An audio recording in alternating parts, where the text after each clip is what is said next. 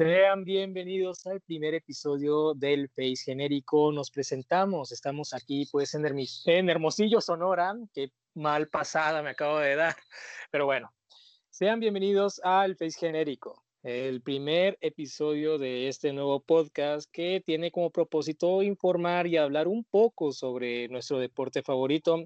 Y sí, estamos hablando del tercer podcast que tenemos en conjunto, ya que pues bueno, me presento, soy Juan Salazar, eh, la persona responsable de la taberna de los ingobernables, y conmigo tengo al más, un periodista bastante respetable que actualmente se encuentra pues trabajando como periodista en la sección de juvenil y pues bueno, se encarga también de la sección de los frikis, el geek, Sebastián Palma. Hola Sebastián Palma, tú vienes también de otro podcast, ¿no es así?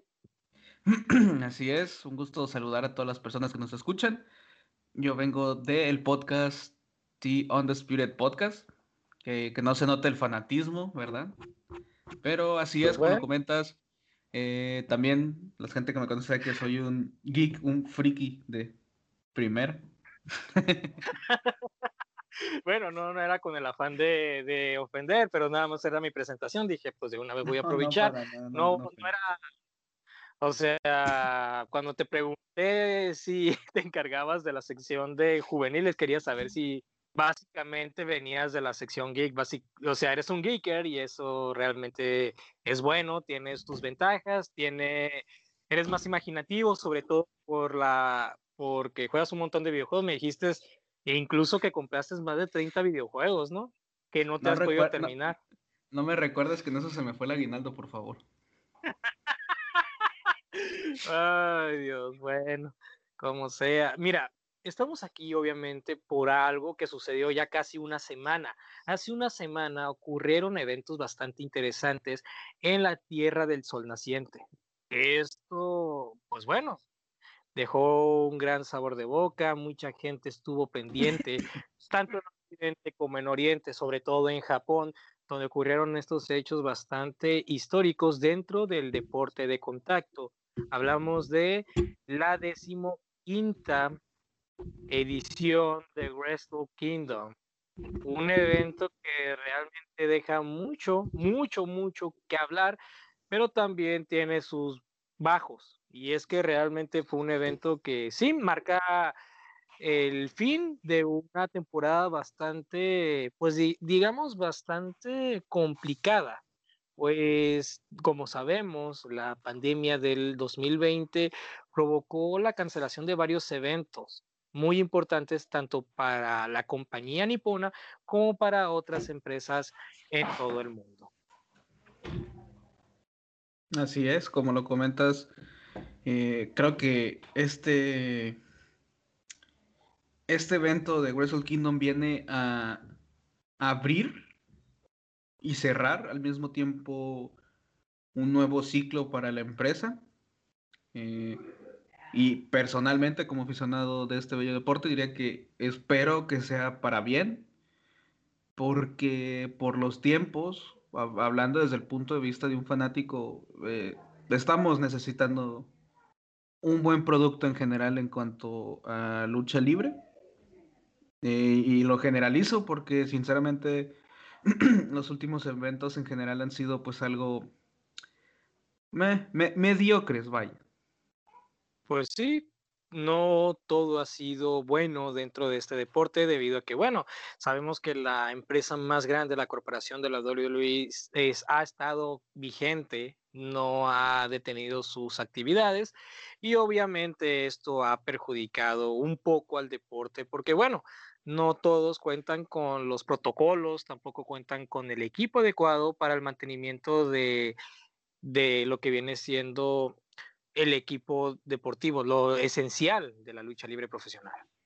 Eh, esto ha dejado pues que la New Japan Pro Wrestling se vea vulnerable ante la competencia, la cual no sabemos si es que New Japan y WWE mantengan una cierta competencia, ya que hablamos de dos productos distintos, pero aún así dejan a los fanáticos con el deseo de ver otra alternativa que no tenga que ver con el contenido norteamericano que ofrecen. Bueno, siendo sincero, al punto de vista mío, si de por sí a mí ya me enfada la WWE, pues desearía ver algo que no fuera, en este caso, y con el respeto a todos los fanáticos de la empresa que voy a mencionar, de All Elite Wrestling, ya que sí lo sigo, lo veo, pero no es como mi favorita. Básicamente, para mí, no, no me atrae en lo absoluto. Es como, bueno, eso lo voy a dejar a, lo voy a dejar así.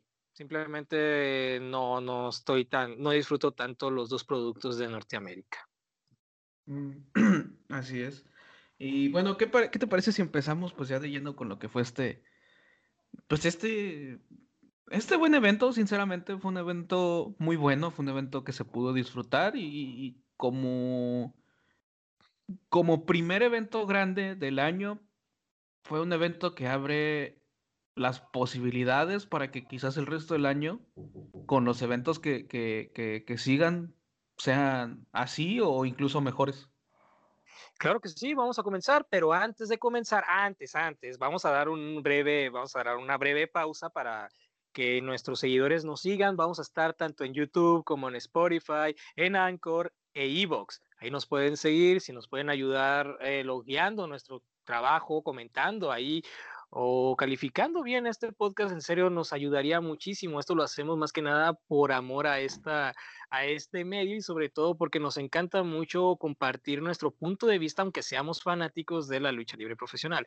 Pero también me gustaría mencionarte algo a ti, Sebas. Y es que primero vamos a mencionar los resultados, vamos a dar un breve análisis de cada combate. Después de terminar, eh, después de terminar los resultados de los, de los días, vamos a dar un breve resumen de lo que resultó ser el evento, es decir, vamos a opinar del evento en general, después de que hayamos terminado con el día 1 y el día 2. Es decir, vamos a dar dos opiniones de los dos días.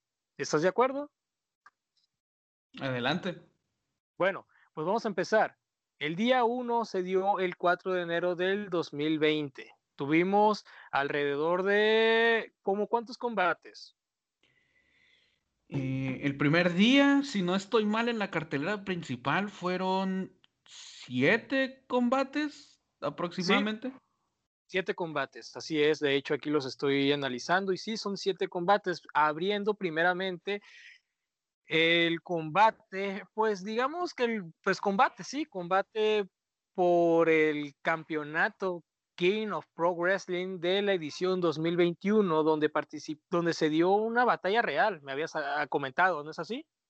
Eh, tengo entendido que así fue. Sinceramente, el, el, pre-show no, no, no pude verlo.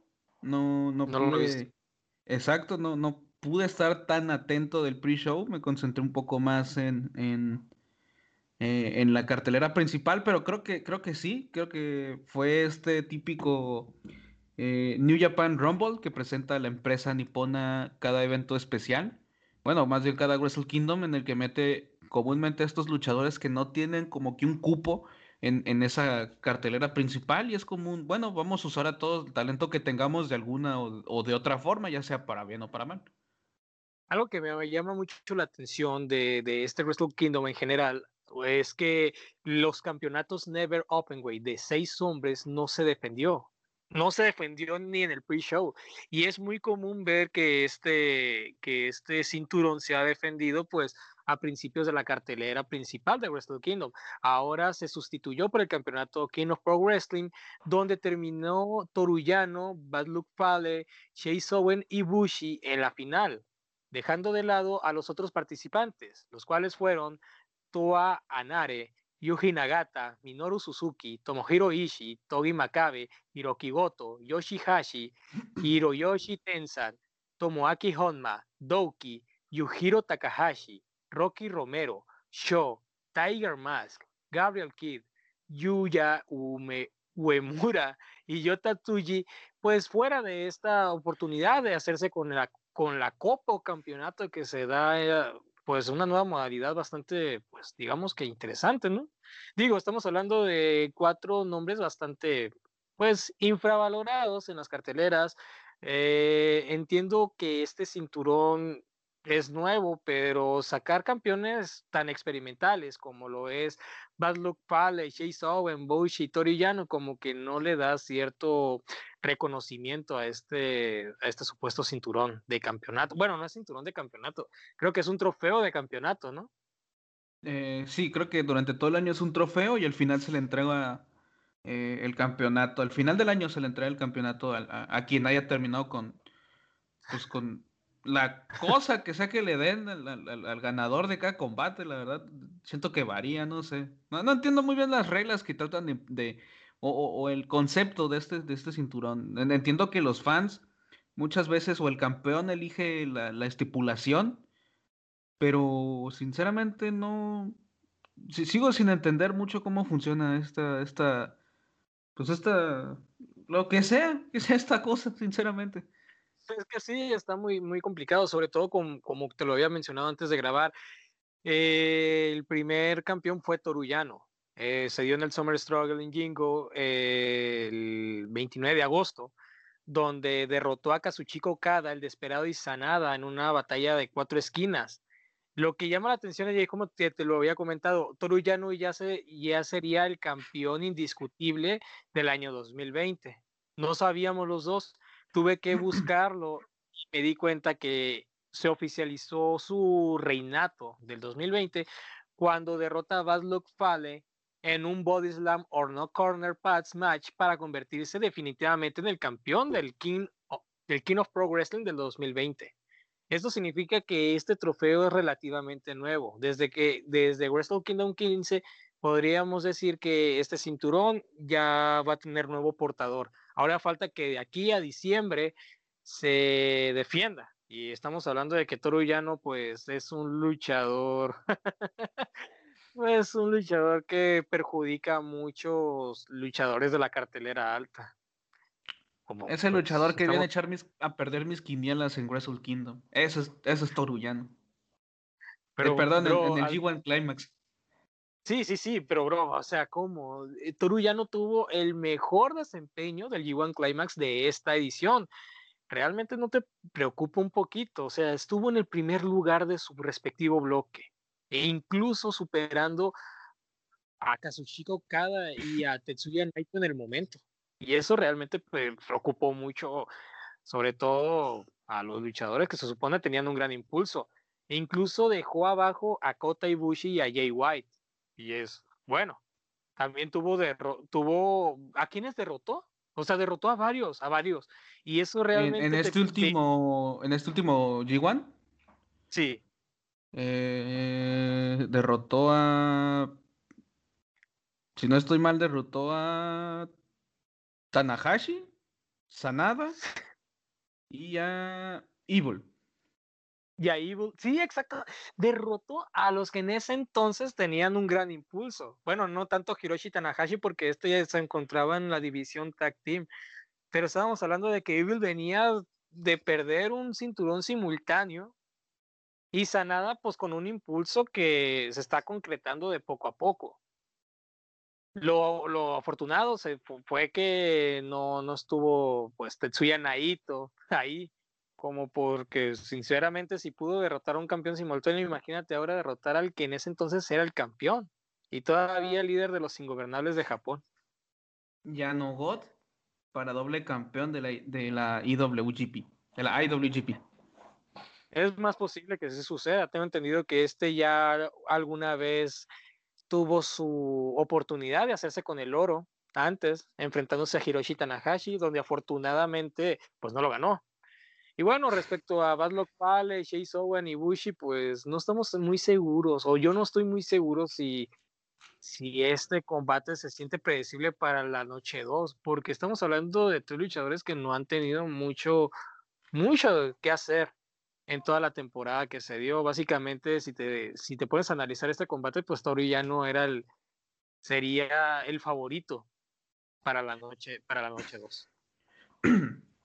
Sí, como mencionas, creo que quedaban más, un poco más que descartados, este, Chase Owens y Bad Luck Foley por el hecho de que son luchadores que se van reincorporando después de todos los sucesos pues de esta, de esta pandemia. Son luchadores que no estuvieron eh, durante todo este tiempo, como la gran mayoría de luchadores eh, extranjeros.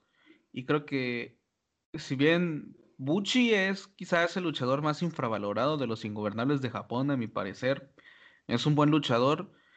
Mm, no, no lo veías tampoco ganando este, trofeo, no sé. creo que, creo que creo que desde la, introducción de Toruyano a, a, este combate te daba un poco más a entender que era que, que él iba, iba a ser quien terminara con la victoria.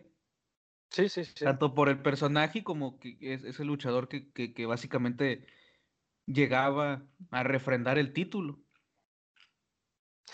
Claro. Entonces, bueno, victoria para Toruyano, Bad Luck Father, Chase Owen y Buchi que se van a enfrentar en, la noche 2.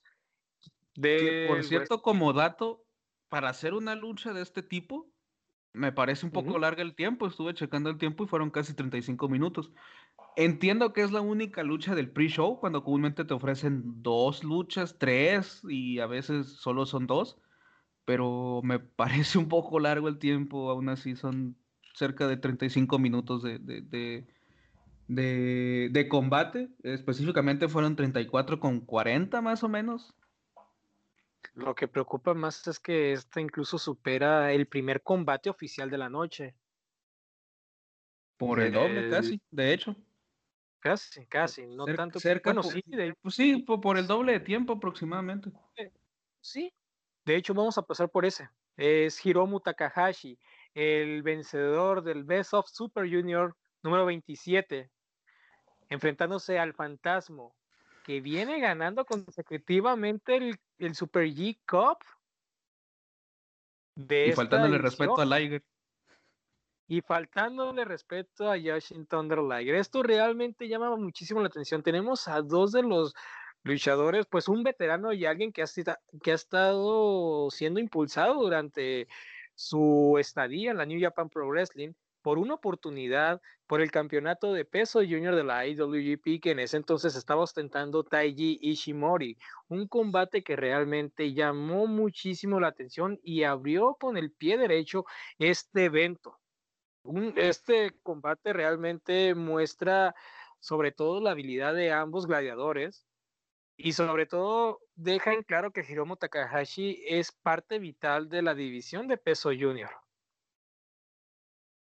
Creo que este combate es lo que se esperaba de, pues vaya, vaya la redundancia, del combate de la división de peso junior. Espectacularidad, spots, este, un buen trabajo, una buena química entre ambos combatientes, que esa es como una, particular que, una particularidad que tienen muchos luchadores de la división de peso junior de New Japan, es que se complementan muy bien uno a otro y muchas veces te dan un buen combate eh, por lo mismo, tienen eh, esa como singularidad de, de poder acoplarse al estilo que maneja uno y otro y creo que el resultado en general de la lucha eh, fue muy buena. Me encantaría destacar el trabajo que ha hecho el Fantasma. El Fantasma es un luchador espectacular. Y en cuanto a Hiromu Takahashi, pues bueno, en lo personal yo amo el personaje que tiene el, ingobernable, eh, su selling, su performance, su, su, su, caracterización está a veces un poco extra, eh, bueno, exagerada. Sinceramente creo que es actualmente es la cara y es el pilar que necesitaba la división de peso junior de la, de la compañía. Sí, después de que Yoshin Thunder Liger, una persona muy fija en esta división, dejara los encordados. Obviamente Hiromu Takahashi, como lo habías comentado anteriormente en nuestras conversaciones, necesita, bueno, es responsable ahora de hacerse cargo de una división que pues estamos hablando de que hay algunos talentos, pero no lo suficientes como para poder decir, esta va a ser la próxima cara de la división de peso junior. El fantasma está siendo, pues, como te lo he dicho, muy bien trabajado, demuestra mucho mucho dominio en el combate, sobre todo muestra mucho dominio. Hiromu Takashi, Takahashi es buen complemento para este luchador, que obviamente en, en cualquier momento se va a hacer con el campeonato de peso junior. Y bueno, Hiromu Takahashi derrota, muy derrota al fantasma con un simple roll-up. Es un. Esto te deja abierto una posibilidad de que posiblemente veamos nuevamente a la bomba de tiempo enfrentarse al fantasma. Ahora sí por un cinturón, por el campeonato en un futuro, pero si te pones a analizar la situación y las cosas, en 17 minutos con 46 segundos dieron un combate, dieron un gran combate que se siente como si realmente estuvieran compitiendo por un cinturón. Obviamente se están peleando una oportunidad, pero se siente más que eso. Se siente una riña de verdad una riña en la cual no quieren perder ninguno de los dos. Supongo que aquí lo que quieren es estar otro, otra noche en este evento bastante importante para la New Japan Pro Wrestling. Así es, creo que con, con la manera, no, no, no el resultado en sí de, quién ganó o perdió, sino con la manera en que se da el resultado, eh, se protege, digamos, un, un, un, un o sea, a mi parecer se ve un poco protegida la credibilidad del fantasma porque es un... Sí, le gana en el centro del ring, pero es a través de un pues, descuido, podríamos decir, de luchador este, eh, extranjero. Creo que a mí, en lo personal, me encantaría ver una defensa de, de, de Hiromu contra el fantasma. Y entre más pronto sea mejor, porque la lucha que dieron en Wrestle Kingdom fue una manera muy, muy, muy buena para abrir el evento. Y es algo a lo que se nos ha acostumbrado, por lo menos podría decir desde mmm, Kingdom 13, me parece, que la lucha que se encarga de abrir el evento ha sido buena, porque si no estoy mal en Wrestle Kingdom 13 fue la lucha de Ibuchi contra Osprey por el título Never, quien abrió el evento. Y fue un pedazo de lucha. Para mí fue la mejor lucha de ese evento y en, este momento creo que es algo muy bueno empezar con, con, pues poniendo la vara muy alta, aunque no siempre resulta del todo bueno. En este, eh, en, este, en este combate me pareció excelente que sean ellos quienes hayan abierto la, la, la noche creo que el momento es ese, es dar un gran inicio, como también dejar un buen, como dejar un buen final, uno muy satisfactorio. Y bueno, Hiromu Takahashi y el Fantasma fueron las mejores cartas que dio la, New Japan para poder abrir un evento insignia. Y bueno, esto realmente lo que te habías mencionado de Hiromu Takahashi, la personalidad del personaje es bastante exótica y aparte es muy, ¿cómo decirlo? Lo tenía en la punta de la lengua. Es muy, es exótica y sobre todo es muy elegante en ese estilo, obviamente no del todo, ¿no? Aparte, de hecho, hace mucho. De hecho, me recuerda, eh, sobre todo los aspectos, los últimos dos aspectos, tres aspectos, quizás que sacó Takahashi en sus entradas, al cantante británico. Ah, se me olvida su nombre. Eh, Elton John. Elton John, sí, sí. ah, sofisticado. Sí, que sus trajes son así muy extrafalarios, muy extravagantes. A mí me recuerda mucho el John. y, la verdad, el, ser así con, con, con, Hiromu va perfectamente con su personaje, con, con él en general, y ha hecho que el público pues lo ame básicamente. Y el fantasma es, es, es, es un luchador que se hace odiar verdaderamente. Eh, por todas las cosas, por cómo se maneja, pero es un buen rudo, hace un muy buen trabajo también. La verdad, eh, fue una excelente lucha, fue un excelente combate y pues yo espero, así, ah, ya, si eh, por mí fuera, la programaría para New Beginning, eh, una lucha entre el Fantasma y Hiromu por el título de peso junior.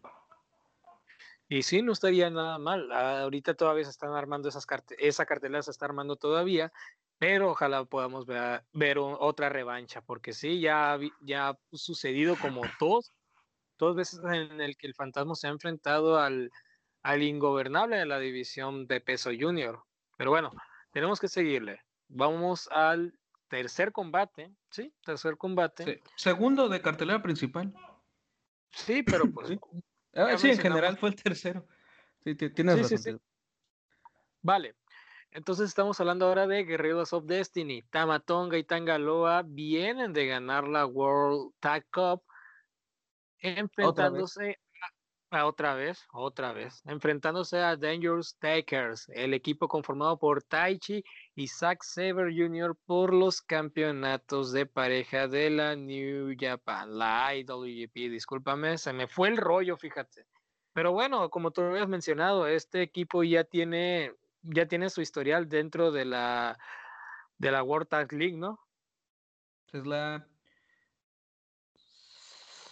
séptima vez que lo ganan, si no estoy mal, Guerrillas of, Destiny. Eh, pues han sido... algo, curioso, aquí voy a hacer una comparación, es un pequeño paréntesis, es que los representantes de, del Bullet Club en las divisiones de parejas, tanto en la, en la, en la Junior como en, como en, en, esta, bueno, en la división de peso pesado han ganado al menos un trofeo siete veces. Los John Box fueron campeones siete veces, si no estoy mal, de peso junior en parejas y ahora Guerrillas of Destiny, si no estoy mal, eh, han ganado eh, por séptima ocasión el, pues este trofeo. Que, creo que con estos son los, luchadores que más lo han ganado, si, si, si no estoy mal. O bueno, el equipo que más lo ha ganado.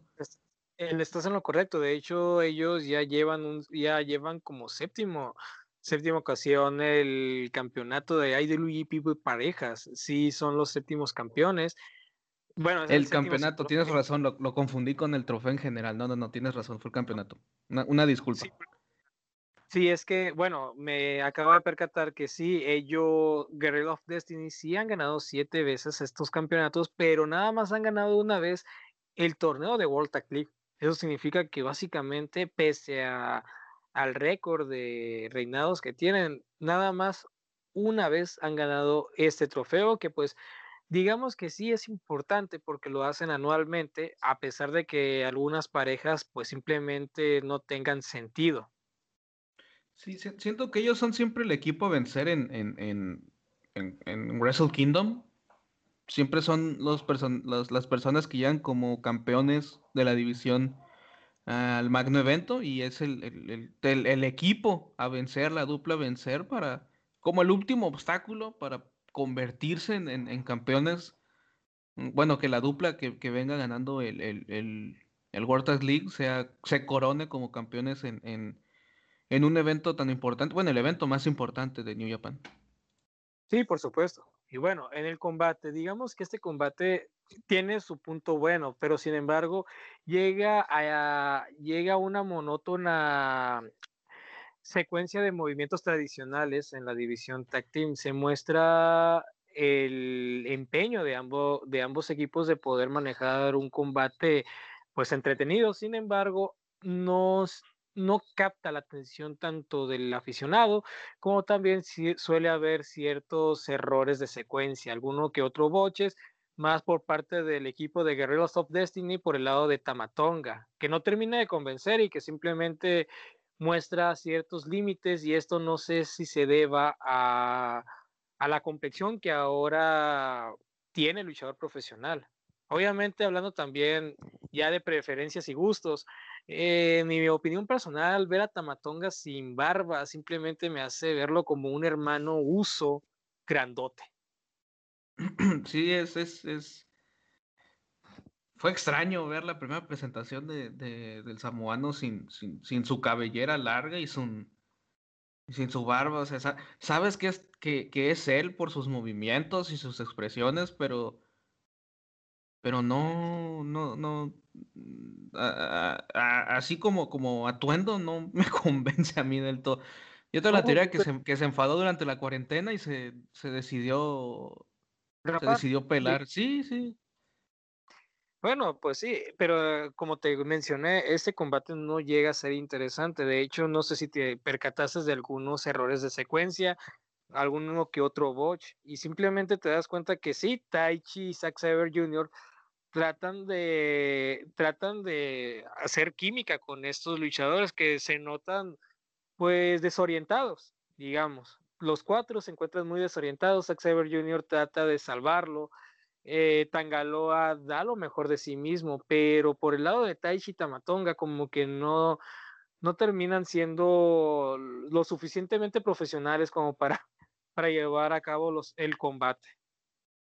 Eh, yo creo que en esta ocasión el peso del combate, a mi parecer, cae un poco más en, los miembros del Suzuki Gon. Que en lo personal al principio a mí no me convencía del todo. se me hacía medio, un poco extraña la alianza entre Zack Saber Jr. y, y, Taishi, empezando por los estilos, no, no, se, me hace un poco extraño, pero creo que, que, en esta unión Taishi mostró un excelente nivel. Eh, sinceramente, poco a poco sus apariciones me fueron gustando más. Se me hace una, una dupla muy sólida, muy fuerte, eh, muy bien compaginada. Se me hacía, pues durante todo lo que duró la pandemia, un equipo, pues el mejor equipo que se tenía, sin, sinceramente. Eh, es una lástima en lo personal que, hayan perdido. A mí me hubiera gustado que retuvieran. Pero a final de cuentas, no fue tan mala lucha, pero sí se siente un bajón de calidad drástico en comparación a la primera, a, la, lucha inicial de la, de, la cartelera principal. Pero igual no, no siento que fuera tan mala como mencionas, sí tuvo algunos errorcitos por ahí que pudieron quizás no haber pasado, pero en términos generales fue una lucha entretenida. El, mi único disgusto es que, que, que, que Jado siga ahí. Sinceramente, yo no le encuentro una cabida a él en, dentro del, del Bullet Club, pero contando con, con Doki en la otra esquina, decías, bueno, medio se nivela un poco la cosa en ese aspecto, pero Mm, yo la verdad, a mí yo disfruté un poco la lucha, sinceramente. Eh, un gusto culposo, vaya. Vale, vale, sí, sí te entiendo, pero si te diste cuenta, Jado fue, fue clave en este combate para darle la victoria y el séptimo campeonato a los Guerrillas of Destiny. De hecho, él fue el responsable de que el Wallet Club tuviera, tuviera el oro de la división de pareja. Y sí, o sea, simplemente es bastante incómodo ver que Gedo y Jado se encuentren del lado del Bullet Club.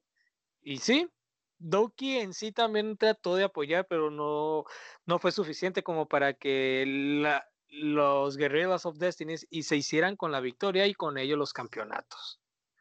Combate estuvo entretenido, como tú dices, pero sí se, se muestran muchos errores de secuencia no encuentro pues el interés, no le veo el interés y sobre todo muestro una calidad bastante nula en la división de parejas de la New Japan Pro Wrestling. Creo que va siendo por momentos un factor general a nivel mundial el, ver este eh, pues este pequeño bajón digamos o bueno no tan pequeño bajón de calidad en las divisiones de parejas. Siento que no son tan, tan explotadas por momentos y cuando de repente comienzan a tener un boom, hay algún pequeño detalle que termina apagando poco a poco ese buen momento. Y, estoy generalizando, no, no, no estoy hablando solamente de una empresa, porque mucha gente lo menciona como, como si eso fuera solo un problema de WWE. Siento que es un problema en general, siento que las divisiones en parejas a nivel mundial, y te podría decir que casi a lo largo de la historia, han sido una de las divisiones más vapuleadas por los, por los, por los mismos bookers, vaya. Sí, podrías, sí, sí, estoy de acuerdo contigo. Obviamente hay empresas, hay otras empresas que le tratan de dar mucho empeño a esta división y pues ya conocemos algunas. La más popular es la de Elite Wrestling hoy en día. De hecho, han tenido buenos combates, muy memorables. De hecho, un combate cinemático entre LAX contra, contra The Best Friends, que fue un combate considerado cinco estrellas y también pues no es obvio mencionar a FTR y a los John Box por los campeonatos mundiales de pareja. Pero sí, como tú dices, ha sido una división bastante lastimada a nivel general. Pero si te pones a analizar en New Japan Pro Wrestling no hay tantos tag teams. De hecho, son muy contados. Sí, de hecho, es lo, que te comentaba, que en un principio la alianza de Dangerous Takens a mí me parecía Pues, pues muy sacada de la manga. En, un principio muy sacada de la manga, pero siento que a final de cuentas terminó siendo un gran acierto. Sí, se entiende muy bien. Tienes muy buena química. Pero bueno, vamos a ver qué sucede. Ojalá no se separe esta pareja que ya tiene incluso un nombre, un nombre bastante fijo y aparte demostraron que sus defensas pues sí tienen un significado. El equipo se muestra bastante dominante. Fue la, a pesar de que trataron de impulsar a The, a The Golden Ace en, esta, en este 2020, los que salieron beneficiados en todo esto fue Dangerous Takers y realmente llama más la atención esta alianza que la que tuvo Hiroshi Tanahashi con Kota Ibushi. Pero bueno, vamos, A, vamos a movernos ahora por la oportunidad al campeonato de peso pesado de Estados Unidos que hoy ostenta el ex campeón de All Elite Wrestling John Moxley, Kenta, enfrentándose a Satoshi Kojima en un combate pues muy al estilo clásico donde podemos ver dos estilos de lucha bastante distintas. Un estilo muy puroresu de la vieja escuela por parte de Satoshi Kojima y un experimentado que viene del extranjero mostrando habilidades bastante modernas para el estilo Strong Style por parte de Kenta. Creo que fue la lucha mm, que se encargó de como mostrar ese estilo de lucha libre japonés puro, digamos, con strong style, con, pues, con, una alta carga de golpes recios, pero a mi, a mi parecer, a mi, a mi punto de vista, lo, lo, voy a decir personal, sentí que fue la lucha más floja de la noche. Eh, por momentos se me, se me hizo un poco larga, un poco extensa.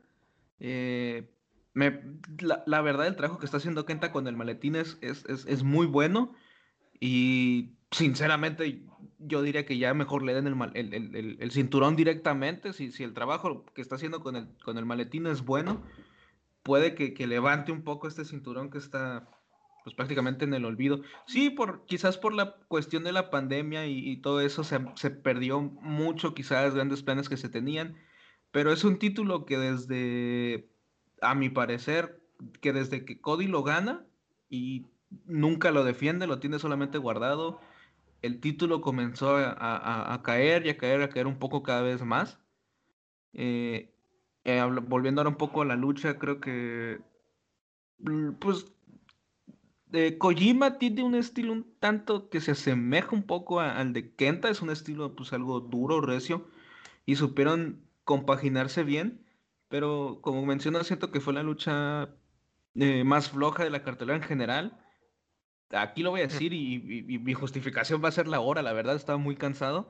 Es que me dormí un, un rato durante ese combate.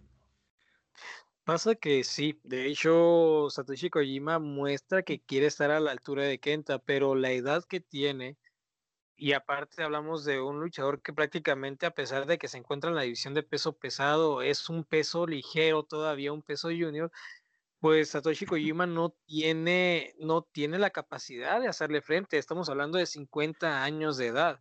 Para esa edad tú ya deberías de estar retirado. Es verdad, viene, él fue uno de los luchadores en presumir que fue campeón de triple corona de la All Japan Pro Wrestling, campeón mundial de peso pesado de la IWGP de manera simultánea. Fue campeón también de la división Never, pero hoy en día es mejor que Satoshi Kojima ya deba de colgar las botas. No estoy diciendo que su actuación fue mala, todo lo contrario, fue lo suficientemente buena como para dar un combate digno. Pero sí, hay un momento en el que te das cuenta que posiblemente el combate se esté alargando de más, porque a pesar de que dura 14 minutos, tú ya terminas enfadado. Tú lo que quieres ver es ya a Kenta. No ves posible, no ves posible ver a Satoshi Kojima con una oportunidad por el campeonato de los Estados Unidos. Y es bastante irónico saber que estos dos japoneses tengan una oportunidad por un cinturón que pues se nota en un principio va dirigido a los extranjeros, o al menos he visto que los aspirantes en, la mayor, en su mayoría son extranjeros. Mm, pues, de hecho, todos los luchadores que han tenido el título han sido extranjeros. Kenny Omega es canadiense, Jay White es neozelandés, eh, Juice Robinson y Juice Robinson, Cody, Moxley y se me, eh, se me olvida este nombre de este luchador. Eh, Lane Archer, Lane Archer. exacto, ajá, exacto, Lane Archer son luchadores estadounidenses. si bien sí, por ejemplo, Kenny Omega lo defendió ante Yoshihashi, un luchador japonés, que lo ganó ante Tomohiro Ishii, creo que incluso tuvo una defensa ante Ishii. Lo defendió ante luchadores japoneses, no es, o sea, no se vio como un título en un principio quizás para luchadores japoneses. Quizás por los sucesos ahora el título sea mejor tenerlo en Japón, o al menos que tengas un luchador extranjero que esté de lleno en la empresa. Eh, pero no, no, sé, siento que es, un, que es un título que comenzó bien, comenzó con buenos nombres, con buenas luchas, porque incluso el reinado que tuvo Jay White, a mi parecer, me pareció muy, fue muy bueno. Tuvo una interesante rivalidad con Hanman Page. Pero siento que poco a poco se fue apagando y urgentemente se necesita alguien, no un nombre, pero sí alguien que levante un poco el cinturón, porque actualmente está, desde antes que lo tuviera Moxley, sinceramente está, es un cinturón que está pues está ahí, básicamente. En declive. Sí, exacto, que cada vez lo ves un poco más abajo. No en las carteleras, no, no refiriéndome a las carteleras, sino en, pues en, en, general, vaya. Así es. Pues bueno, vamos a ver qué sucede. Vamos a ver cuándo se va a dar este combate titular entre John Moxley contra Kenta.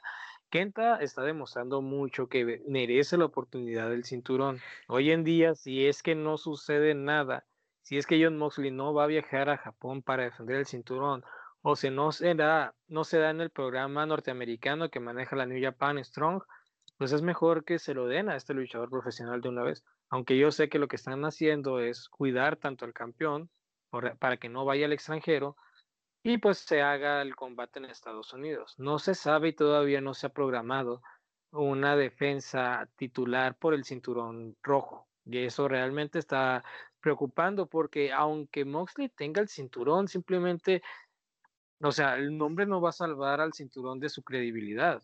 Puede ser el campeón, puedes haber ganado dos títulos mundiales de dos empresas muy exitosas hoy en día, pero si el cinturón que portas actualmente no está siendo defendido, no le estás dando una buena imagen, no haces uso de su imagen, no sirve de nada entonces que el cinturón esté en manos de alguien que no está representando como, como el campeón de, de Estados Unidos. Esto, sinceramente, lo mejor que puedes hacer es dejarlo vacante porque estás demostrando, estás perjudicando la imagen de un cinturón recién, pues recién creado.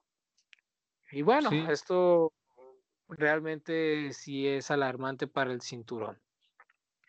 Ahorita pues podemos decir que pese a, o sea, no estoy diciendo que John Moxley sea un pésimo campeón, pero pues nada más ha tenido dos defensas entre, en 500, digo, perdón, 505 días, ese es el número acumulado, en 375 días de reinado. Ya es para que tuvieras al menos 12 defensas titulares. Tuvo una defensa, que no? Yo solo recuerdo su, en este último reinado, su defensa contra Suzuki. Tiene otro. ¿Contra quién? Según yo, según yo, yo había visto que tenía, y de hecho yo vi ese combate. Contra Juice Robinson. Ah, es verdad, en, en, en, en, Wrestle Kingdom, sí, que es cuando Suzuki sale a retarlo. Sí, sí, sí, tienes, tienes razón, no, no. no, no recordé ese combate. De hecho, se supone que el próximo aspirante iba a ser el, iba a ser Zack Saber Jr. pero pues sinceramente me quedé con ganas de ver ese combate. Pero bueno, bendita pandemia, ¿no? Ibas a ver humillado, ahora sí ibas a ver humillado a John, a John Moxley, porque bueno, estamos hablando de Zack Saber Jr. Zack Saber Jr. es una persona, bueno, digamos que es un técnico bastante fuerte. Y no creo que John Moxley le pueda hacer frente bueno. sido una lucha, una lucha interesante por la diferencia de estilos. De hecho, sí. Bueno, vamos a pasar ahora para la división Ever. Ahora sí lo voy a llamar división Ever porque simplemente ya no entra Hiroshi Tanahashi como estelar. Aquí te das cuenta que Hiroshi Tanahashi ya deja de lado la cartelera estelar, se une a la cartelera media, pero enfrenta a un luchador que posiblemente no lo veamos por los cinturones importantes, sino lo vamos a ver por el cinturón Never Open Weight. Y hablamos de Hiroshi Tanahashi enfrentándose a Greg Okan. Yo, yo, quiero, yo quiero decir algo sobre Great Okan y es que no puedo creer que él tenga 28 años. Sí, es un... El tipo se ve de la, de la misma edad que Tanahashi.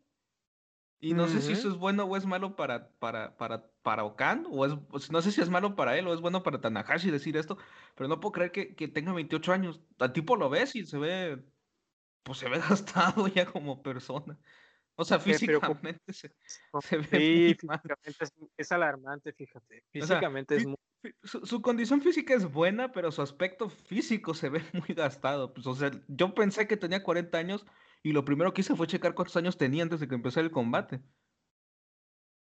Sí, Greto Khan es un joven todavía. De hecho, este hombre debería estar, no sé, posiblemente a ah, ascendiendo de poco a poco en las divisiones, pero si te pones a analizar su combate con el Ace de la New Japan Pro Wrestling, te pones a, te deja muchas dudas de que posiblemente y este luchador lo más que puede aspirar es a una división Never Open, güey. O sea, posiblemente no sea una mala división, pero a lo que voy es que necesita todavía afinar y pulir un poco esos movimientos. Fue un combate bastante entretenido, el primer combate de la, de la nueva facción de Will Ospreay, de hecho. Sí, creo que eh, fue una lucha que, en lo personal disfruté un poco más que la, que la lucha anterior, que la lucha por el maletín de los por el campeonato de los Estados Unidos. Eh, no, no fue quizás la gran cosa, una lucha espectacular, llena de esto y de aquello.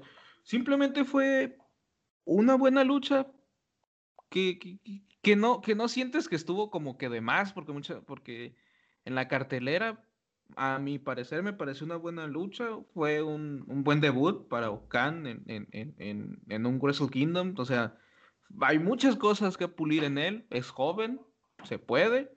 Eh, yo en lo personal le voy a dar un, voto de, no diré confianza, pero sí de... Me quedaré con, el, con, el, con la duda con él, vaya. sí, claro. Eh, es, porque pueden hacer grandes cosas con él, pueden, pueden seguirlo impulsando y si se, si trabaja, puede ser algo, alguien importante.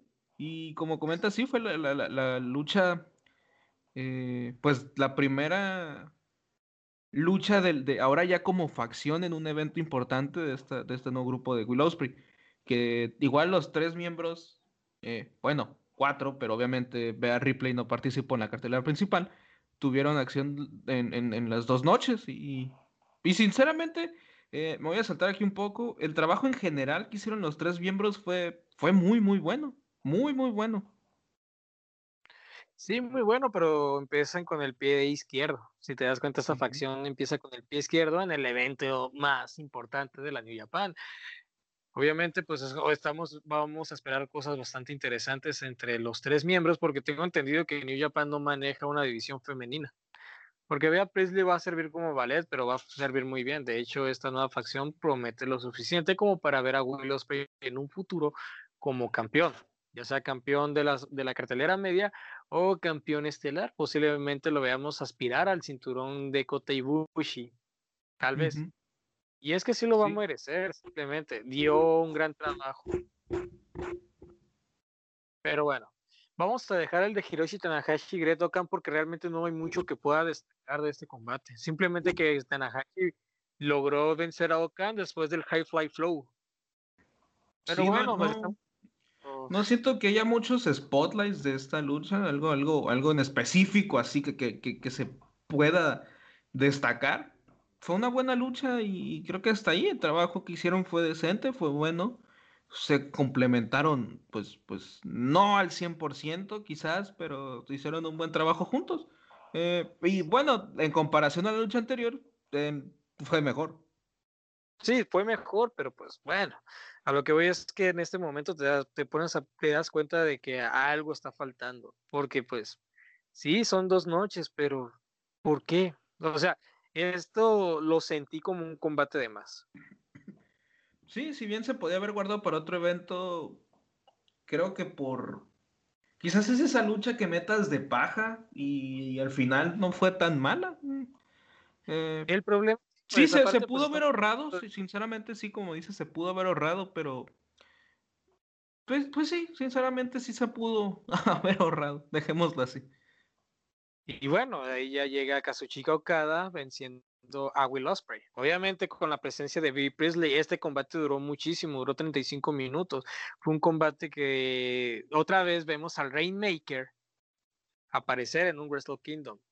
Aparte, estamos está demostrando que Will Ospreay es un luchador que merece estar en el ascenso, sobre todo que tenga la que merece también hacer, hacerle frente a un antiguo campeón de la IWGP. No hablamos de, de cualquier campeón, hablamos del campeón que ha ostentado más días el cinturón más importante de la compañía, básicamente el responsable de, de, cargar con la New Japan Pro Wrestling. 30 defensas, 5 reinados. Es más de lo que ha hecho Hiroshi Tanahashi con 8 reinados. Superó el récord de Tanahashi de defensas en un solo en un solo reinado. Eh, y, eh, Okada tiene 12, si no estoy mal.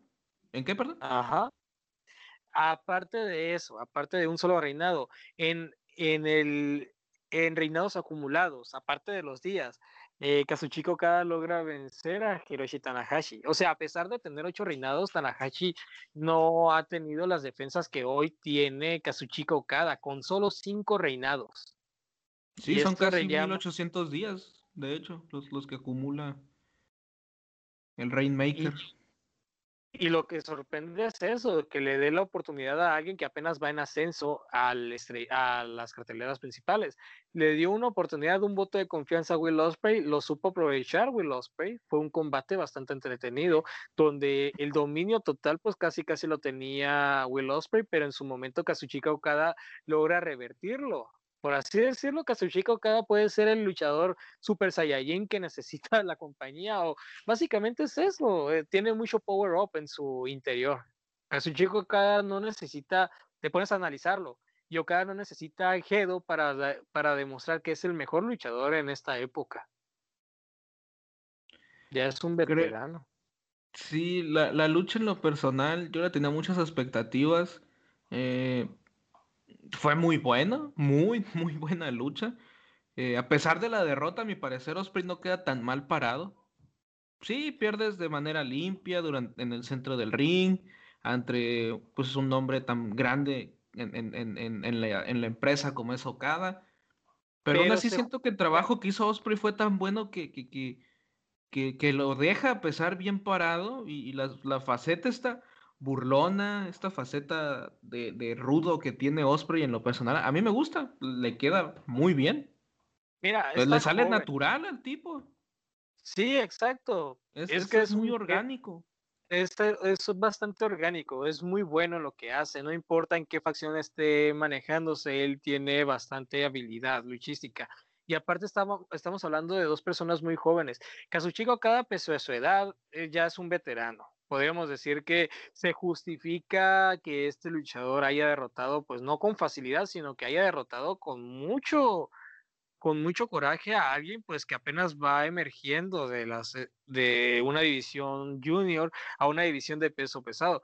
Will Ospreay está dando, está dando a entender que va por más, va a ir más allá. Tal vez veamos a Will Ospreay enfrentar en un futuro a Tetsuya Naito, que viene siendo el uno de los tres más importantes dentro de la compañía.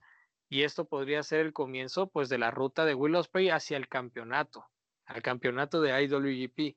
Y Kazuchika Okada fue la mejor manera de, de entrenar a este luchador que va en ascenso. Will Ospreay ha demostrado que no va solamente por cualquier cinturón, va por el más grande y demuestra que él merece ser un futuro gran campeón. Bill Priestley, pues obviamente sí interviene en algunos momentos clave del combate, pero deja en claro que Will Ospreay no necesita de su servicio, aunque sean pareja en la vida real, no la necesita para dar un gran combate y para hacerse con una victoria. Obviamente deja muy bien parado el Rainmaker a Will Ospreay, al asesino aéreo, y espero en un futuro los veamos nuevamente. Ahora sí, con la posibilidad de ver a Will Ospreay derrotar al antiguo campeón y cara de la compañía Kazuchika Okada. Y me sorprende muchísimo, o sea, la edad de ambos son bastante, todavía son bastante jóvenes. Me sorprende ver a, a Kazuchika Okada pues dándole la bienvenida a este nuevo, a esta nueva faceta de Will Ospreay, sobre todo porque ya te da a entender que la New Japan lo tiene como un luchador vigente, importante dentro de su programación. Muy pocos luchadores han tenido el privilegio que hoy tiene Kazuchika Okada. Aparte de que él tiene todavía la virtud de la juventud. Will Ospreay obviamente se nota más, 27 años de edad. Y pues simplemente su carrera apenas está empezando en esta compañía. Sí, creo que el, combate en general eh, augura muy buenas cosas para, para el británico y pues hay que estar atentos en su desarrollo, en su papel, si es que entra la New Japan Cup, porque a mi parecer después de, esto es puede ser uno de los grandes candidatos a llevarse el título. La, bueno, la, la copa. Ojalá que sí, pero realmente lo que me gustaría verlo más es como un posible ganador del G1 Climax. Eso le da todavía más valor. le da mejor reputación. Porque bueno, digamos que sí, la, New Japan Cup es un título bastante importante. Pero digamos, tenemos a Zack Saber Jr. que ya había que ganó esta, ese certamen y a día de hoy no se encuentra dentro de los planes bastante, no se encuentra en planos estelares hoy en día. Las, la New Japan Cup sí puede funcionar, pero es momentáneo, es un, es un impulso de corto plazo. ¿Me explico? Pero sí, pero, pero es que aparte, analiza, analizándolo, la New Japan Cup es un torneo con formato de eliminación directa. Ahora imagínate en bloque, en combate, en combates por puntos. Realmente ahí te das cuenta si eres el rey de la montaña o no. Es lo, que representa para mí el G1 Climax, que, está, que estás encima de todos los demás ganes o pierdas, si tú eres el más alto en puntos y llegas a vencer al rival de tu bloque rival, del bloque contrario, perdón, eres el rey de la montaña. Y yo preferiría ver a... No, adelante, adelante. Ah, bueno, ya para terminar, preferiría ver a Will Ospreay ganando este, este certamen, el próximo certamen del G1 Climax, que sí lo va a tener muy bien merecido. Sí, a, mí, sinceramente, creo que a partir de hoy, si de por sí ya lo era, eh, Osprey es un luchador que se debería tomar más en cuenta en ese sentido. Eh, no en el sentido de victorias y victoria y victoria, sino en el sentido de, eh, de como aficionado, estar más atento a su trabajo porque siento que, que, quizás el impulso que tenga ahora en adelante es más grande, considerando que también ya fue por un momento eh, el Pilar, que fue quien sostuvo la división de peso junior, ahora con este salto a la, a la, a, la división de peso completo, siento yo que, que, vienen buenas cosas para el británico en lo, personal. Y así es, ojalá, mira, es más responsabilidad. Es mucha la responsabilidad. Will Ospreay sí yo creo que sí va a hacerse cargo de eso. Will Ospreay, como tú dices, Will Ospreay cargó una división completa cuando, cuando Hiromu Takahashi se encontraba lesionado. Dragon Lee lo hizo en su momento. Will Ospreay terminó cargando con, el, con la responsabilidad y yo sé que él puede llegar más lejos. Si se lo propone y si la compañía confía en él, estoy seguro que llegará como campeón en un futuro. Y bueno, ya para terminar esta noche, o sea, esa noche, el combate por el campeonato, por los campeonatos más importantes de la New Japan Pro Wrestling. Hablamos de nada más y nada menos que el campeonato de peso pesado IWGP, el campeonato intercontinental, Tetsuya Naito defendiendo la doble presea ante el Golden Star. En un combate bastante entretenido, un combate que realmente te deja al filo del asiento, con ganas de posiblemente te deja con mucha ansiedad un combate que te demuestra que finalmente todos esos años que estuvo trabajando con Ibushi en la New Japan Pro Wrestling finalmente dan frutos. un combate que posiblemente uno no, pensaba, no pensaría que iba a ocurrir en un Wrestle Kingdom después de una derrota aplastante ante Jay White. Bueno, y volvemos después de unos pequeños problemas técnicos por acá, pero sí, bien como comentas, eh, Ibushi es quien gana esta última edición de, del G1 Climax y por segunda vez consecutiva es este quien llega y tristemente es el único luchador que llega a perder su oportunidad por, el, por ser el estelar de, de, bueno, por estar en el estelar de, de, Wrestle Kingdom retando al campeón. Es el primer luchador y único hasta el momento en perderla. Eh, y bueno, tú ya desde ahí sentías que quizás las esperanzas de, de, de, de quien fue nombrado si no estoy mal, el mejor luchador del 2020. Eh, desde ahí tú dices, bueno, Ibuchi perdió, es, es, le tirabas más que iba a ser una lucha entre Jay White contra Tetsuya Naito. Y creo que, que, que, a final de cuentas, Koti Ibuchi terminó dando una una, una gran exhibición durante, durante, esta, durante esta velada, un merecido triunfo, a más no poder. Eh, la verdad, yo no tengo muchas palabras para escribir esto, pero como aficionado fue un hermoso momento, fue un momento muy bonito de ver. Y ya para mí decía, bueno, ya ganó, ya lo que venga la siguiente noche no me molestaría tanto, ya al menos una vez campeón mundial. Pero fue la verdad, incluso algo que te comentaba también fue que, incluso el, propio Ibuchi había sido el gran perdedor de la, de, la, de la edición anterior de, de Wrestle Kingdom al, perder en el estelar de la noche 1 ante Okada y en la noche 2 perder en el evento semifinal ante Jay White. Es decir, fue el luchador que terminó yéndose con las manos totalmente vacías porque no rescata ni siquiera esa, una victoria pues de la honra y ahora termina llevándose el doble campeonato. Pero ya analiza, o sea, sí se lleva el doble campeonato, pero si te pones a analizar, dices, ahora se va a enfrentar a Jay White. Ahí ya te pones a analizar. Jay White le ha hecho la vida imposible.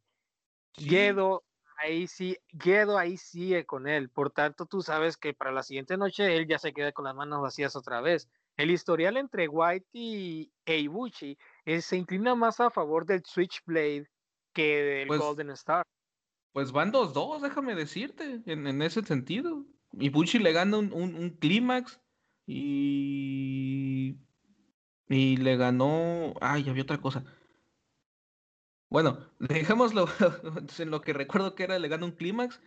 Y, White, si bien le gana el, título. Eh, bueno, pues sí, el título del, del, maletín este. Y encima le gana en el anterior eh, Wrestle Kingdom. De hecho, y sí, estás, estás en todos los ciertos, o sea, sí, estoy de acuerdo. Pero yo sentía, estaba seguro que si Kota Ibuchi perdía el cinturón la siguiente noche, yo estaba seguro que realmente ese, ese cambio titular se iba a ver muy mal para un cinturón de gran, de gran importancia. Tú sabes que este cinturón, cuando lo, cuando lo posees, tú ya no puedes decir, lo voy a perder, o estoy muy fatigado, no voy a luchar. Es como que Kota Ibuchi va a dar todo. Tú ya tienes pues. la, responsabilidad. Necesitas demostrar que no eres un campeón de papel. No quieres ser un Evil, porque hasta Evil va a tener mejor historial que tú. Y eso realmente alarma y preocupa mucho. Así es. De hecho, pues desde la noche uno pudimos ver que, que el propio Ibushi salió a morirse en la raya y decir, si pierdo desde la primera noche voy a perder dándolo todo. Y su combate con Naito fue muy, muy bueno. Fue una excelente interpretación de los dos, tanto de Tetsuya Naito como de, de, de, Ibushi. Y si bien el reinado de Naito termina, mm, me pareció que hizo un buen trabajo como doble campeón. Y, bueno, poco antes de, la pandemia, eh, su trabajo, a pesar de solo haber tenido una defensa en ese entonces contra, contra Kenta, me parecía bueno. Creo que Naito como doble campeón fue bueno. Pero Ibushi, como doble campeón, pues él mismo lo dijo, ahora él es un, un dios, ¿no? Así es. Y esto es bueno, o sea, eso realmente es muy bueno y favorece mucho al Golden Star. Ahora sí estamos viendo a dos grandes luchadores, cada quien por su lado como campeones mundiales.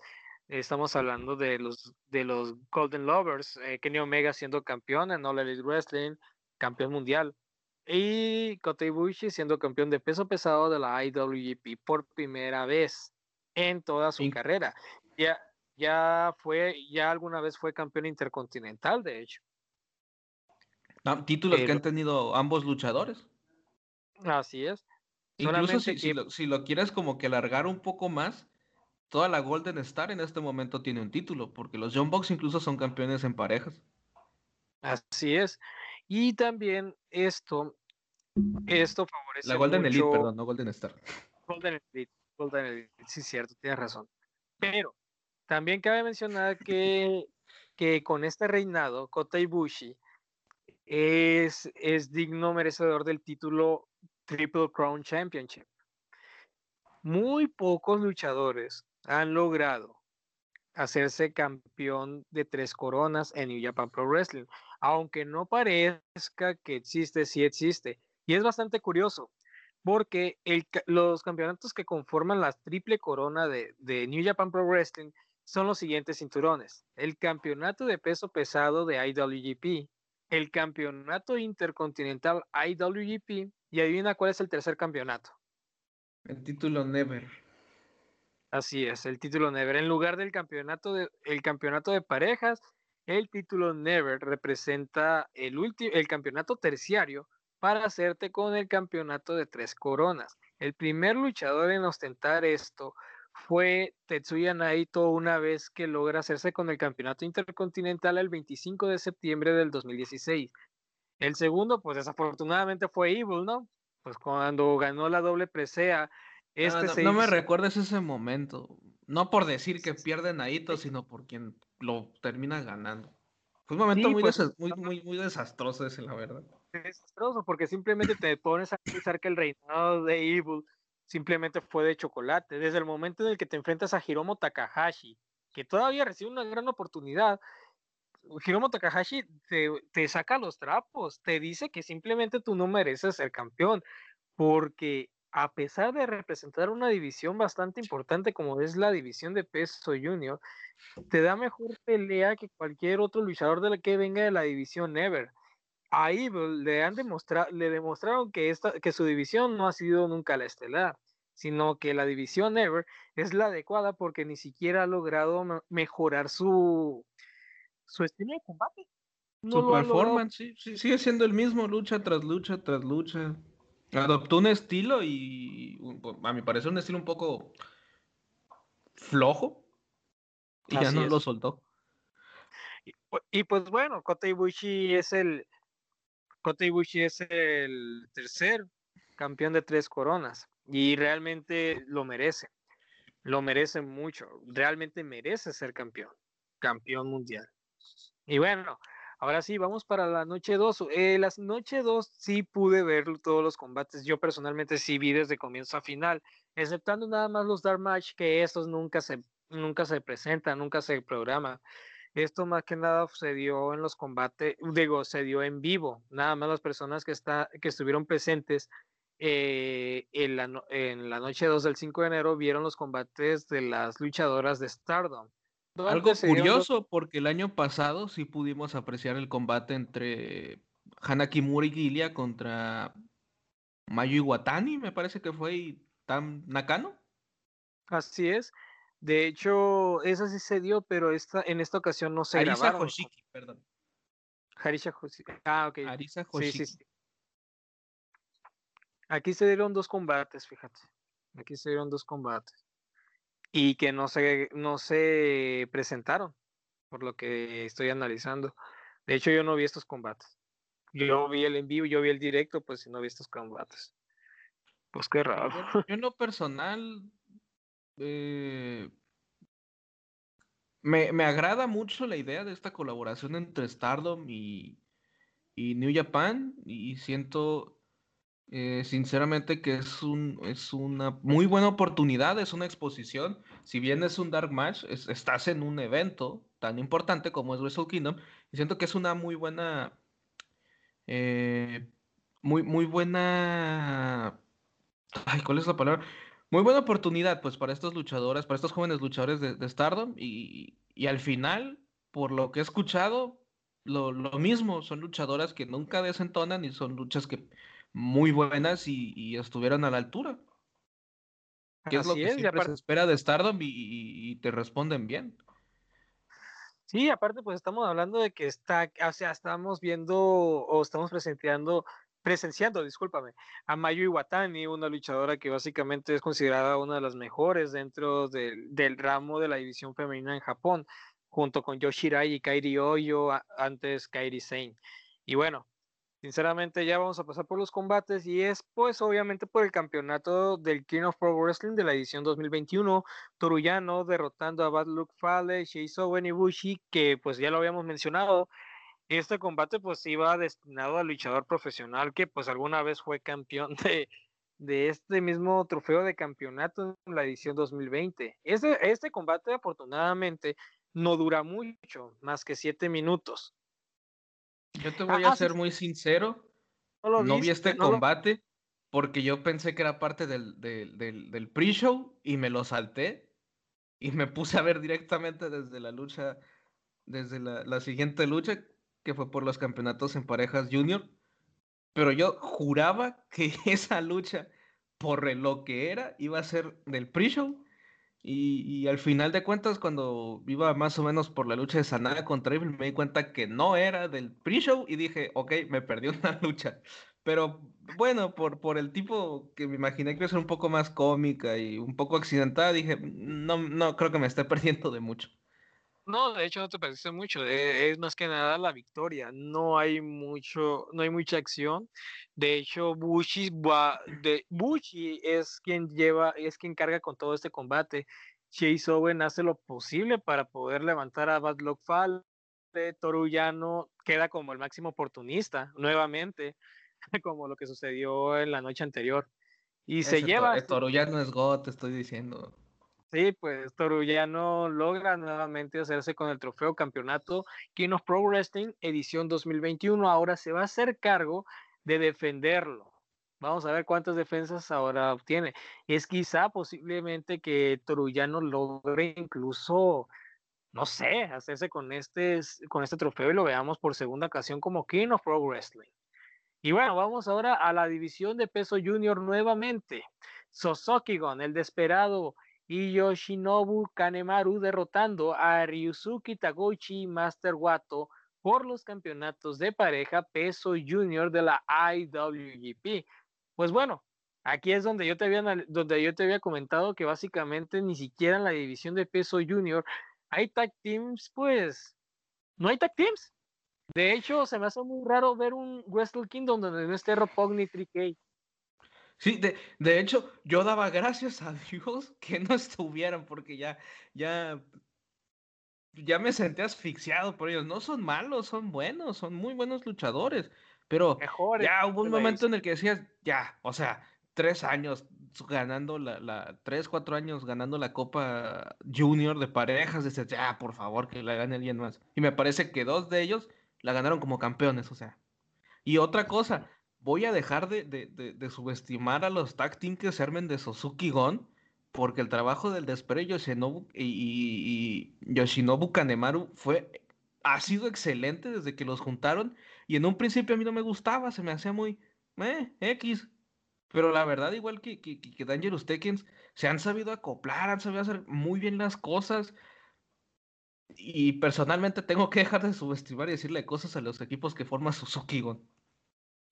Suzuki pues no viene, no ves de dónde vienen, pero pues bueno, o sea, Suzuki básicamente es una facción liderada por tag teams porque no han hecho mucho de que digamos en la en las divisiones individuales. O sea, sinceramente ni siquiera Minoru Suzuki ha conseguido la oportunidad de hacerse con el campeonato IWGP de peso pesado. Y preocupa mucho saber que en algún momento Minoru Suzuki se vaya sin haber tocado un oro bastante importante como es el IWGP. De hecho, es de esos luchadores que tú quisieras verlos como campeón. Pero bueno, regresando. Siento yo que, que, que, tocando nomás así rápido el tema de Suzuki, siento que es como, como los títulos, como, como, como con Ishimori, que quieres verlos como campeones mundiales, pero sabes que el título los necesita más a ellos que ellos al título. Y son luchadores que con o sin título, pues vienen siendo lo mismo, porque son luchadores que con o sin título te van a sacar grandes cosas. Pues sí, de hecho sí, en eso tienes razón, pero creo yo que Tomohiro para, Ishii, perdón, me volví a confundir, sí, ahora dije Ishimori. Ishimori, me sacaste. ¿Qué es eso? Dije, ah, cabrón, o sea, el, es, el, es el hambre, disculpe, no he comido. Sí, sí, o sea, dije, ah, cabrón, ¿cómo está?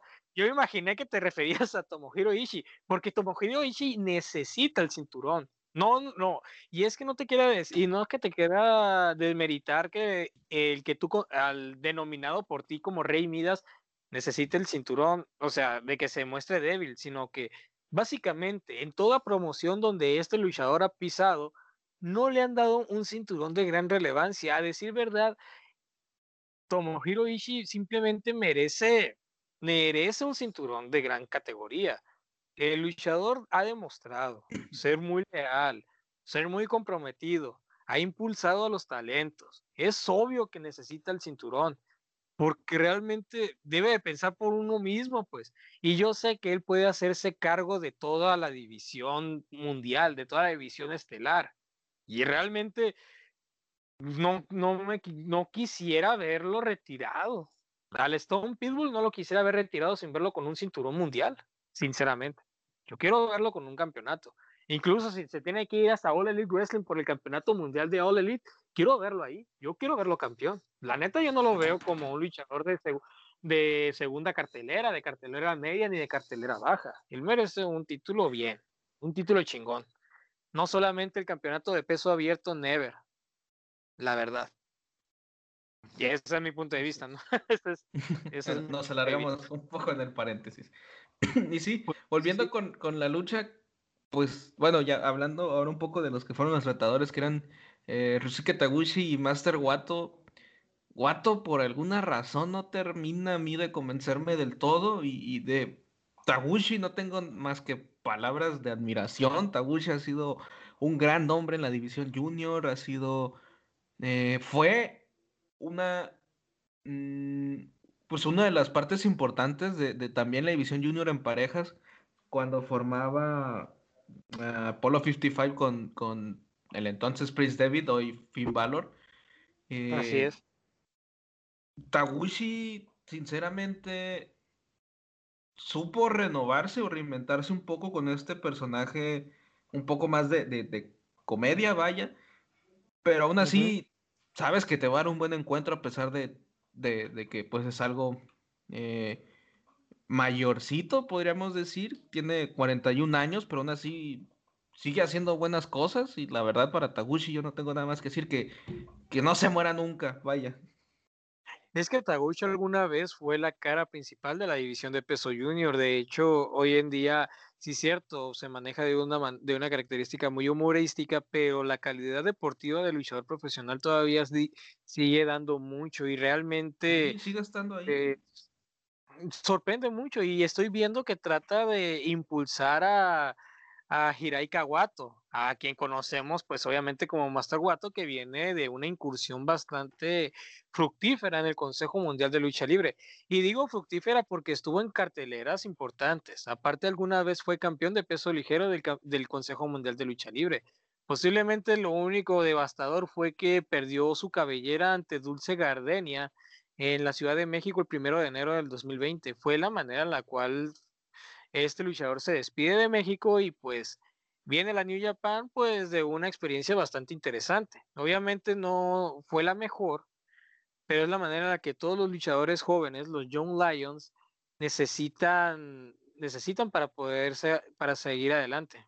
Lo que realmente me preocupa muchísimo es que Kawato no, no está dando un nivel, un nivel bastante superior a lo que uno acostumbra a ver, pero no sé si se deba a la edad o se deba a que el luchador pues se ha mostrado muy flojo. Lo que quiero pensar yo es que Master Wato eh, eh, le están dando las primeras oportunidades para poder calarlo, para poder darle una gran prueba en un futuro, quizá enfrentándose en algún momento al veterano de Hiromu Takahashi. Ahorita pues estamos hablando de un luchador que tiene apenas 23 años de edad.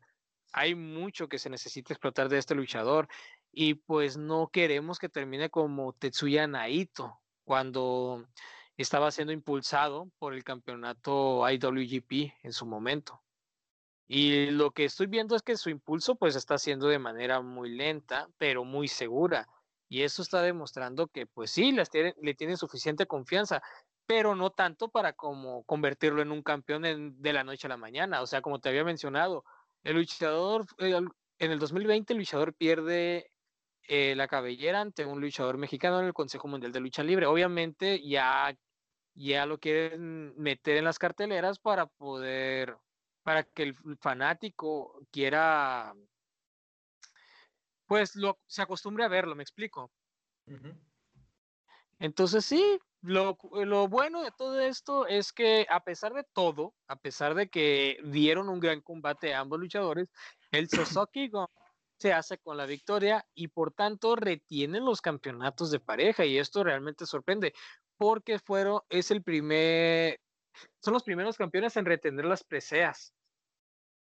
Ellos son los primeros en retener las preseas en un magno evento, que es el Wrestle Kingdom 15 algo, algo a lo que nos tiene muchas veces acostumbrado a ver Wrestle Kingdom es muchos cambios de título. Eh, y derrotas eh, muy contundentes ante el Bullet Club también.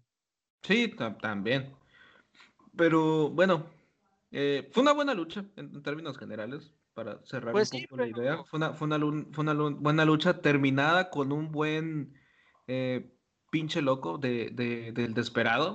O sea, la, verdad, la manera en que, en que, en, que, lo aplica en esta ocasión ante Taguchi se ve muy bien. Parece un movimiento aplicado un poco, pues, pues limpio. Y de hecho, bueno, una buena lucha. Sí, buena lucha. Sí. De hecho, me llama mucho la atención que Desesperado está demostrando una actitud más individualista. No sé si lo notaste, pero cuando se le da su oportunidad, el desesperado está demostrando que va más para allá. Que una vez que pierda este cinturón, va a ir nuevamente por Hiromu Takahashi o va a ir directamente por el campeonato de peso junior. Lo tiene muy bien merecido. Oye, tú viste. Es, un, es un luchador muy, muy bueno. Muy, muy bueno al que no se le han dado demasiadas oportunidades pero su desempeño en el Best of Super Junior realmente demostró que va más allá. Creo que el, quitarse la máscara fue algo que todo el mundo impactó. Incluso me, pareció mucho, mucho, mucho lo que hizo Misawa cuando se eh, quita la máscara de Tiger Mask, así que pues, me, vale gorro, ahora ahí te va. Pero también está este Thunder Liger cuando muestra su alter ego. Un alter ego que no mucho, que no muchas veces explotó, que nada más en, en tres ocasiones se dio. En tres ocasiones se dieron. Se me olvidó el nombre de este. Y era una y era el alter ego favorito. Kishin Liger. Kishin Liger. Me gustaba mucho ese grito que, que lanzaba. Era muy bueno. De hecho, te desesperaba por lo mismo, porque era otra persona. Pero bueno. Siguiendo, vamos con el campeonato de peso abierto Never un cinturón que a día de hoy no sé por qué sigue existiendo, pero que se le ha dado mucha relevancia. Incluso ha estelarizado con eventos pues no tan importantes, pero que han sido eh, importantes para la New Japan Pro Wrestling. El campeonato de peso abierto de Never es uno de los más curiosos en mi punto de vista, porque a día de hoy es verdad, se puede defender ante luchadores de la división de peso pesado y peso junior, pero realmente este cinturón tenía otro propósito antes. Lo bueno es que lo han podido aprovechar muy bien y también ha servido como catapulta para luchadores jóvenes y veteranos para no perder la, la credibilidad de, ambas, de ambos bandos, de los que ya había mencionado. Lo que intriga más es que vemos a Shingo Takagi, un luchador que apenas recibe una oportunidad individual, haciéndole frente, una oportunidad de campeonato individual, cabe destacar porque pues no, no terminé la frase completa, enfrentando a alguien que ya había conseguido este cinturón anteriormente, a Jeff Cobb. Este viene siendo pues el tercer y último combate de la agrupación de Will Ospreay en Wrestle Kingdom edición 15 y fue una forma bastante hermosa de terminar para tanto para los ingobernables como por parte del equipo de Will Ospreay. Fueron 21 minutos de una lucha de la que no esperas nada, porque si regresas a su enfrentamiento en el G1 Climax una lucha pues un tanto aburrida. Y en esta ocasión dice Kof, pues hoy voy a salir a callar bocas. Y se compagina también con Shingo Takagi, que su lucha es increíble. A mí me pareció hasta ese momento la mejor lucha de la noche. Fue una excelente demostración en, de todo, de los dos fue una gran lucha. Había momentos en los que decía que no se acaben, así extiendan los 10 minutos más si se puede, no sé. Fue una gran, gran lucha. Fue un, combatazo, sinceramente, la lucha entre, por el título de peso abierto. Es lo que te sorprende. Este cinturón, a pesar de que es un cinturón, pues, de cartelera media, porque no es considerado. Un, cinturón terciario. Sí, pero no es considerado cartelera baja. De hecho, es cartelera media. El, Este, si te pones a analizar, pues el campeonato Never está en la cartelera media, ni siquiera no es el primer combate, de hecho. Y eh, lo que intriga es eso, que muestran que el cinturón tiene cierta credibilidad y tiene cierto prestigio. Shingo Takagi está demostrando algo que muy pocos luchadores, y hablo que pues necesitas contarlos con los dedos, puede hacer con el cinturón y es darle credibilidad y relevancia. O sea, como te lo mencioné, muy poco luchador que puedes contar con los dedos. Hiro Kigoto, Tomohiro Ishii, Minoru Suzuki, ahora Shingo Takagi. Realmente. Shibata, si nos vamos más para atrás. Sí, pero ¿por qué? O sea, pero ¿por qué no menciono a Will Ospreay? ¿Por qué no menciono a Kota Ibushi? Porque han sido reinados muy efímeros o que realmente no tienen tanta no tienen tanta relevancia, pues, para este cinturón. Sí, cierto, lo ganó Kota Ibushi, lo ganó Will Ospreay, pero no significa que haya sido los portadores más importantes de este cinturón, sino que llama la atención de que Shingo Takagi está demostrando que muy pocos luchadores pueden hacer con este cinturón y es darle importancia. Y eso es lo que, llama, lo que me llama la atención. Jeff Cobb, como tú lo mencionas, cuando tú y yo habíamos hablado del desempeño de Jeff Cobb en las independientes, simplemente creíamos que estar en New Japan iba a ser otro mundo para él. Porque, pues bien, yo lo he visto en Pro Wrestling Guerrilla, lo he visto en empresas independientes más chicas, en Ring of Honor, y simplemente no va más allá de un cinturón mundial. De hecho, él más bien va para la cartelera media y no lo ves subiendo, pero terminó cayendo bocas. Demostró que si por algo está en New Japan es porque la directiva ve en él un posible futuro campeón intercontinental, posiblemente.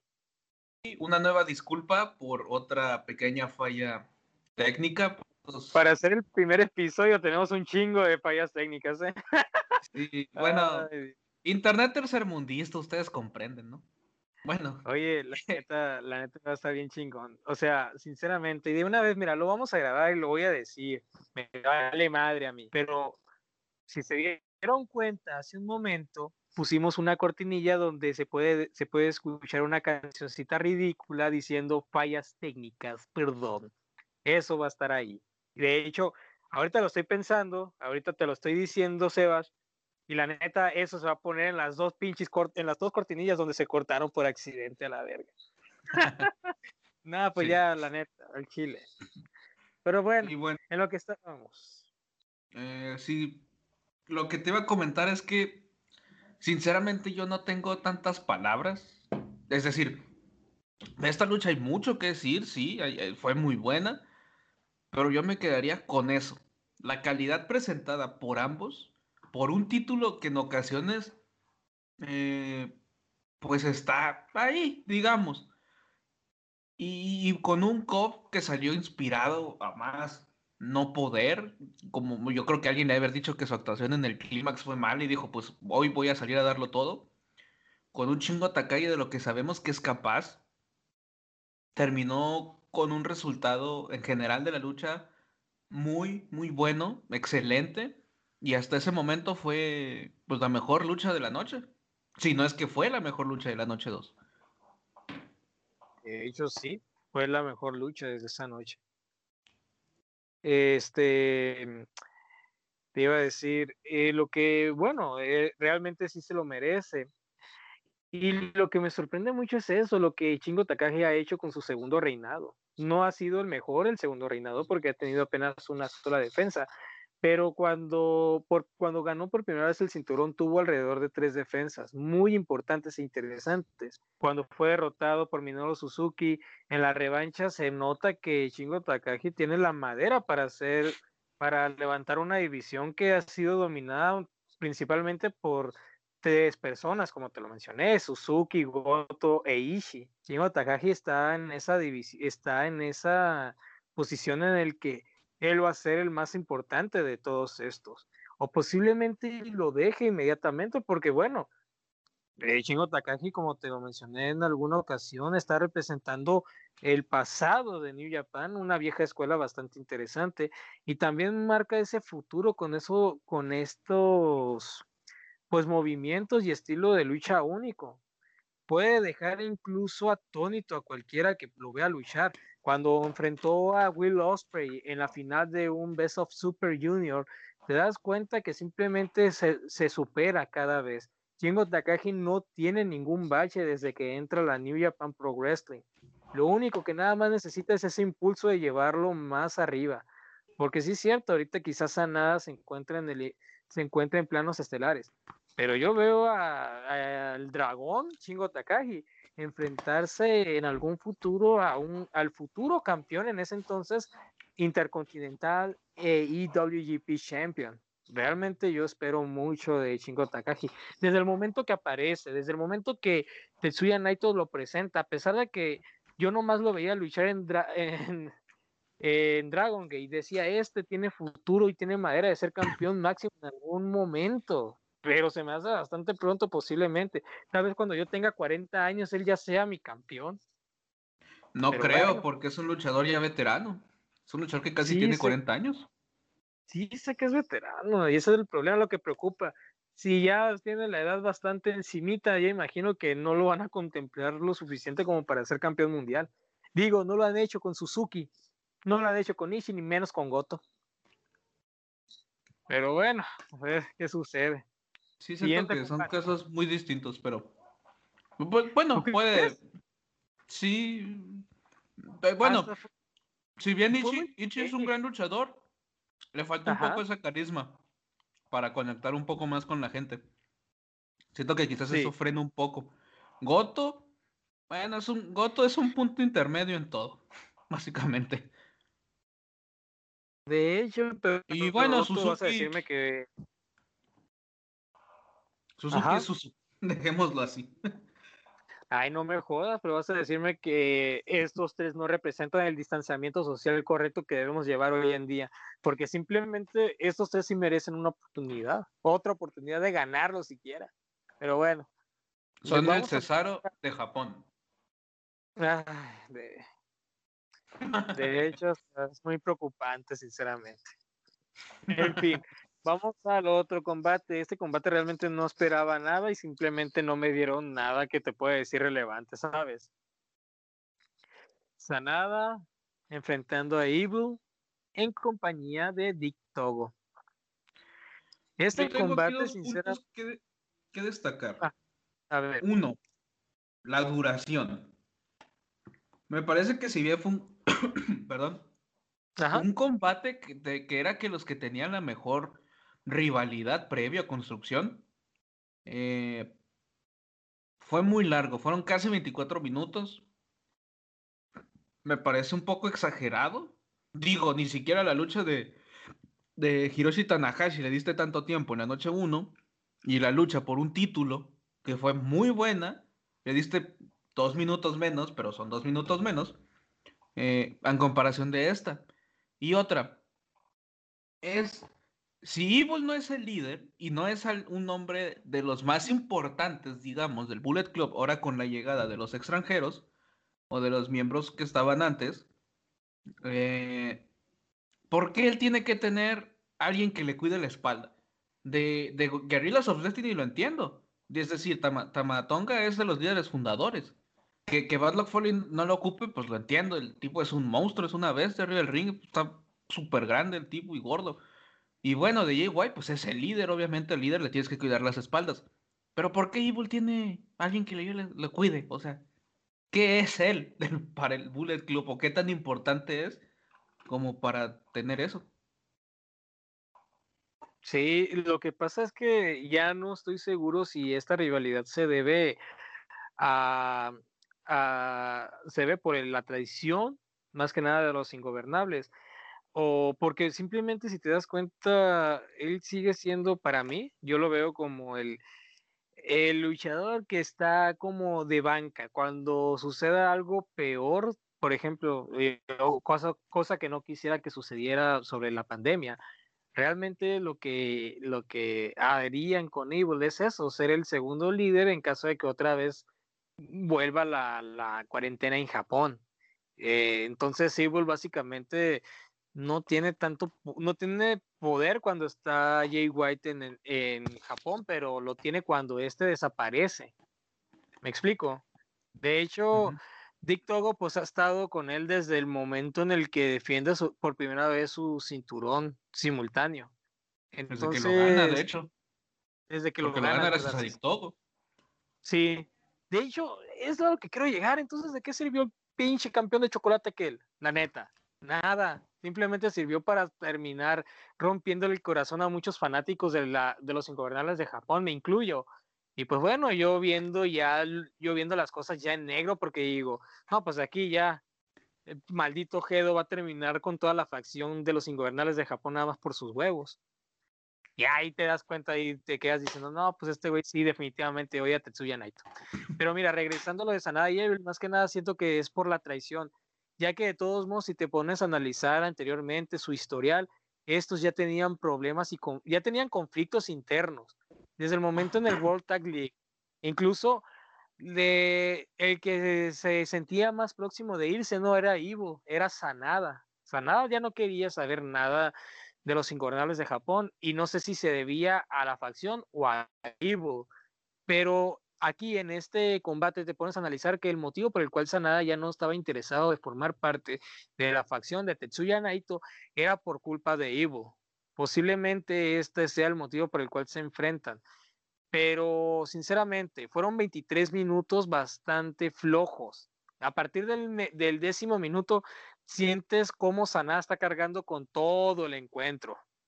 Y eso realmente no favorece en lo absoluto a Entendiendo que Evil nunca ha sido un luchador bastante interesante, realmente está quedando, deja muy mal visto a, una facción que básicamente busca lo mejor de lo mejor de los extranjeros. E Evil nada más lo único que hace es el ridículo, básicamente. Evil nada más va, a ponerse las pilas cuando, cuando no haya otro extranjero en el cual la New Japan deba acudir en momentos críticos. ¿Me explico?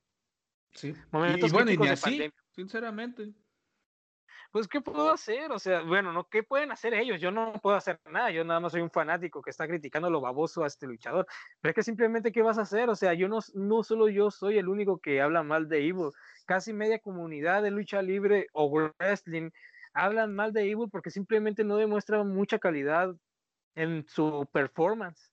Las rivalidades son interesantes y buenas, porque estamos hablando de una, story, de una historia bastante interesante, la traición de los ingobernables Sanada demuestra que todavía había ciertas rencillas y que no han terminado y que fue en esta ocasión cuando ya pudieron finalmente romper pues esa línea que, que evitaba el conflicto entre ellos dos.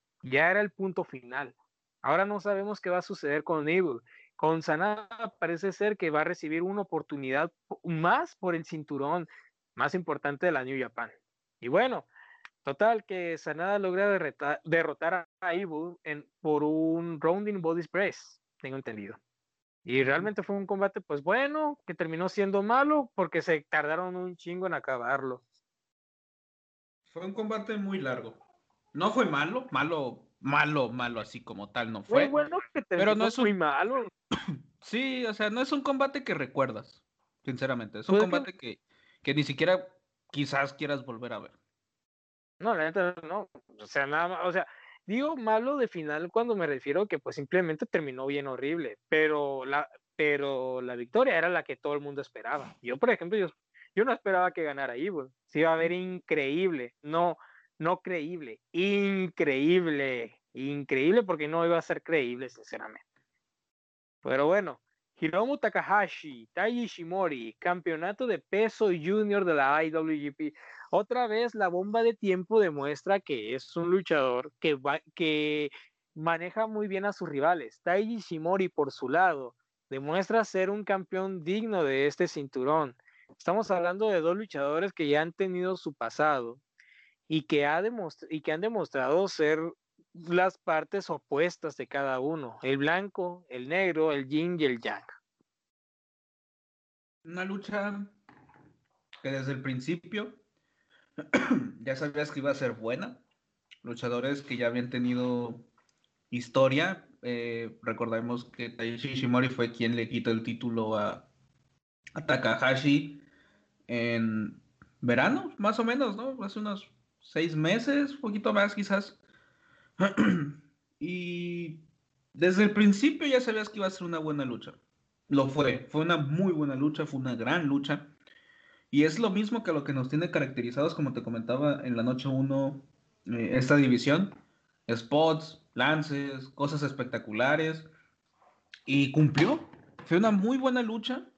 Eh, esos finales falsos estuvieron, a mi parecer, muy bien aplicados en algunos momentos. E, ese, como cuando Ishimori atrapa en este, eh, pues, como lo conocen ahora, esta, esta Yes Lock, eh, yo, yo sinceramente pensé, bueno, retuvo.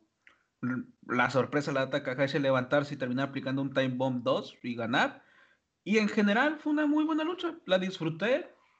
Y bueno, a comparación de la lucha anterior, es una lucha que sí volvería a ver es que de hecho es un combate que, queda, que queda marcado para, que queda marcado para la historia. O sea, es un combate que te demuestra que la división peso junior a nivel mundial es una de las más completas e importantes. Pues más que nada indispensables dentro de cualquier promoción que realmente se comprometa en ofrecer un producto dividido, me explico. Muy pocas empresas dividen esto porque la mayoría pues no es, tiene un libre pesaje, me explico, tiene un libre peso. Pero cuando quieres, cuando quieres hablar de peso junior, cuando quieres hablar de exclusividad, te, Hiromu Takahashi e Ishimuro te demuestran, te lo demuestran bien, bien, bien, bien, bien, bien. Sí, creo que como con, con la lucha por el campeonato de peso abierto. No tengo muchas cosas que decir. Si la lucha es buena, simplemente me quedo con eso. Y fue una excelente lucha. Me, pareció un poco mejor la de peso abierto en comparación de esta. Pero no es desmeritando esta lucha. También esta lucha fue excelente. Fue un muy, muy buen evento semifinal. Ajá. Y te deja muy pues bueno, después de este momento te quedas muy, muy con un gran sabor de boca. Y yo en lo personal, después de esta lucha, esperaba todavía más de lo que ya lo esperaba, el main event. Y fíjate que lo mejor de todo esto es que tanto el combate por el peso junior y el campeonato mundial peso pesado, bueno, no es campeonato mundial peso pesado, total, el campeonato simultáneo fueron lo, fueron lo mejor y marcaron el punto final. El broche de oro fue Kota Ibushi contra JY, pero Hiromu Takahashi y Tai Ishimori fue el, fue el plato fuerte. Bueno, fue el plato de entrada para luego entrar al plato fuerte. Entonces es bastante interesante que ambos combates, los combates finales, dieran lo mejor. Bueno, al final Takahashi logra vencer a Tai Ishimori, gana el campeonato peso junior y se convierte pues más básicamente en el rey de la división. Porque estamos hablando de que fue el ganador del Best of Super Junior y todavía gana nuevamente el campeonato de peso junior por cuarta ocasión. Y eso ya habla muy bien de Hiromu Takahashi. La división de peso junior está en muy buenas manos. Y ahora sí, mira, aquí yo ya no voy a hablar este es tu momento porque realmente es un combate que tú apreciaste mejor que yo. Yo voy a ser honestos con la gente. ya tenía buen rato sin llorar después de un combate que me haya gustado y después del resultado yo estaba a punto de aventar mi, mi silla por la ventana de la emoción y empezar a llorar. Fue un evento, sinceramente, un evento estelar muy bueno. Fue esos falsos finales. mira, si no, si no aventaba mi silla de la desesperación o del coraje por la ventana, lo iba a aventar por la felicidad. No lo terminé haciendo, pero de una u otra forma quizás la aventaba. Es que finales falsos. eso, es que todo, todo, todo el combate estuvo bueno. Sobre todo la historia. así es, es, es, nos presenta básicamente, guardando proporciones y ciertos paralelismos, es una historia similar a la de, a la de Naito, pues es una historia de redención dentro del camino hacia, hacia, hacia, hacia Wrestle Kingdom, porque Naito ya había tenido otro momento de redención cuando cambia de, de, personaje de este del genio del polvo dorado, o la, esa cosa como se llamaba antes que estaba horrible, a, a este líder ingobernable que por cierto puede salir un buen video de eso. Sí, sí, sí, sí, de hecho, sí. Y ahora, ¿cómo se da este, este, este, pues este momento de gloria, vaya, de, de, de Koti Bushi, un luchador que había ganado anteriormente la, la, la, la New Japan Cup, eh, reta a en, en, ese entonces el campeón era AJ Styles, lo reta, pierde por un descuido provocado por Kenny Omega, eh, y luego de ahí lo centran un poco más en el Intercontinental. Se ve ese Ibushi que no se aferra a alguna empresa, que está de aquí para allá. Eh, después. Antes, ¿no? En la WWE. Exacto. Tiene su aparición en, este torneo de. por el. el eh, ¿qué es? Sí. Eh, no, es este torneo de. de los ah, pesos cruceros. Sí, sí, ese. Exacto, de hecho, llegó a semifinal, creo. Sí, pierde ante TJ Perkins, me parece. Sí, pierde ante TJ Perkins. De hecho, él es el que. Se supone que él estaba contemplado a ganar el cinturón, el torneo y el cinturón, pero al final no firmó contrato. No firmó contrato y eso provocó su eliminación en, la, en el clásico de los pesos cruceros. Igual que Zack Saber Jr. Tampoco firma contrato y pues no llega a la final. Pero bueno, volviendo, regresando un poco. Eh, el, año pasado, bueno, antepasado, Ibushi es el ganador del G1 Climax. Va a WrestleMania, WrestleMania, velo. ¡A la madre! El hambre, te digo. Wrestle Kingdom 14. Sí, sí, sí. Pierde en la primera noche su oportunidad de convertirse en campeón ante Okada. Y en la segunda noche pierde ante Jay White en esta lucha en la que básicamente te estás jugando pues el honor y no salir tan mal parado, pierde y se ve a un Kota Ibushi destruido, se ve un Kota Ibushi mal, o sea, en el sentido de que se le ve las expresiones de su rostro de que hasta se quiere matar. ¿Y qué pasa? Viene 2020, gana el, el, el G1 Climax, nuevamente Jay White se interpone en su camino y le quita su oportunidad por el título, pues por ambos títulos. Y aún así Kota logra imponerse ante todo y es el nuevo campeón, pues sí, el nuevo campeón de peso completo y el campeón intercontinental de la IWGP. Y hablando ahora a través de la lucha, simplemente las emociones que manejaron al final es, es, un, es, es un gran storytelling la historia que te cuentan de fondo de ambas partes, de este oportunista Jay White y de este, de este Coti Bushi tratando de alcanzar el éxito casi a como de lugar y convertirse, pues, en sus palabras, en un dios, eh, da como resultado este gran combate, este gran cierre de evento, este gran main event. Esos últimos minutos yo estaba desesperado, ya nomás había momentos en los que dije, bueno, ya ganó White, ya, pongan el conteo de tres y ya pónganlo a festejar que no, que no duela tanto pero veías a Kotibuchi levantarse, cada Kamigoye, cada Switchblade, yo, yo lo veía y decía, ya ríndete aunque sea quien sea los dos, pero ya, porque fue una lucha incluso extensa, fueron 48 minutos de combate. Y es que es sorprendente, o sea, la manera en la que posiblemente ya veíamos a Jay White con el cinturón, la manera en la que Gedo estaba interviniendo, realmente no las tenía de ganar. Y como tú mencionas, eh, Kota Ibushi tuvo un 2020 bueno. Mira, omitiste algunas cosas. Una de ellas fue su reinado como campeón de parejas al lado de Hiroshi Tanahashi, lo cual sí es cierto, se vuelve olvidable porque simplemente el equipo no, estaba muy bien congeniado. Sobre todo mucha torpeza por el lado de Ace.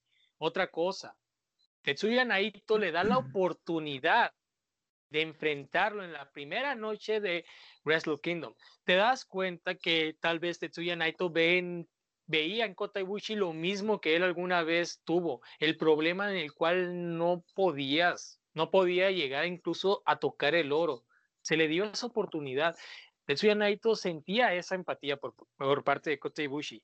Tal vez fue el peor error que pudo haber cometido el, el, líder de los ingobernables, pero si te das cuenta, en el momento en el que le da los cinturones, te das cuenta que Tetsuya Naito sentía lo mismo, era la historia que él vivió en su momento.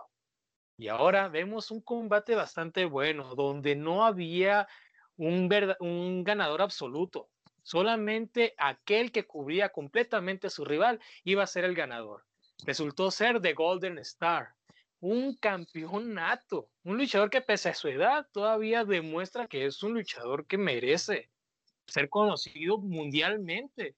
Y este cinturón simultáneo le, abre las puertas de decir que es el mejor actualmente de Japón y posiblemente del mundo, porque no hay campeonato más importante que el campeonato de peso pesado IWGP. Pese, como comentas, pese a la edad que tiene Koti Bushi, que son casi 40 años, tiene un físico tremendo y se sigue moviendo como desde sus primeros combates sigue haciendo las cosas excelente, tiene unos movimientos brutales, muy buenos, muy bien aplicados, se mueve y tiene un buen dominio de cuerdas, es decir, Kotibushi parece que pasan los años y cada vez se vuelve mejor. Y sí, ojalá el rendimiento, o sea, ojalá que esto, lo de la edad, no afecte mucho, que todas las lesiones que ha tenido en el pasado no lo afecten en el momento clave de su carrera, porque realmente es un luchador que lo merece merece al menos un gran reinado, no uno largo, pero sí un gran reinado. Y sinceramente, yo sé que Kota va a levantar a la compañía este 2021, sinceramente. Y bueno, eso es todo lo que yo puedo decir. Yo quiero hablar ahora un poco del trabajo que hizo Jay White, porque yo esperaba que el trabajo que hiciera fuera un poco más como el de el de la su combate anterior con, con, Ibushi en, en, Wrestle Kingdom. Pero sinceramente, el propio White salió a dar un buen espectáculo. No diciendo que sea pues, un mal luchador, es un mejor showman que luchador.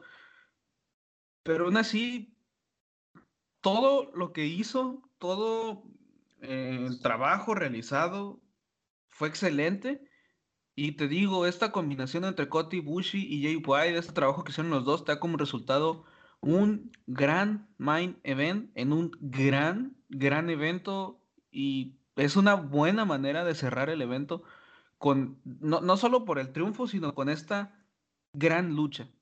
Y sin dejar de lado esta promo genial que se avienta a final de, de, de, en, estas entrevistas finales, que como comentamos antes de, de grabar, eh, te deja esta posibilidad quizás de que sí se vaya o que no, pero independientemente de lo que haga, la promo que Jay White dio fue excelente. La verdad es que ambos luchadores dieron lo mejor de sí mismos. Te das cuenta que Jay White es muy, muy comprometido. Es verdad, tú lo, lo tomamos como un showman. Yo, por ejemplo, no es mi favorito para que sea campeón se me hizo bastante pronto su ascenso, que simplemente no lo vi venir así. Se me hacía que el luchador, en caso de ganar el cinturón, no se iba a tomar tan en serio. Es más, se me hizo muy correcto que fuera de transición ese reinado, porque simplemente estaba muy joven, apenas venía de ganar el campeonato de los Estados Unidos, para que terminara ganando un cinturón muy importante quería, a lo que voy es que sí, cierto, era el líder del Bullet Club, pero hasta yo sé que, por ejemplo, Prince David, hoy Finn Balor, nunca fue campeón mundial y tampoco le dieron las oportunidades de ese, de ese estirón tan largo que hizo Gedo para impulsar a Jay White.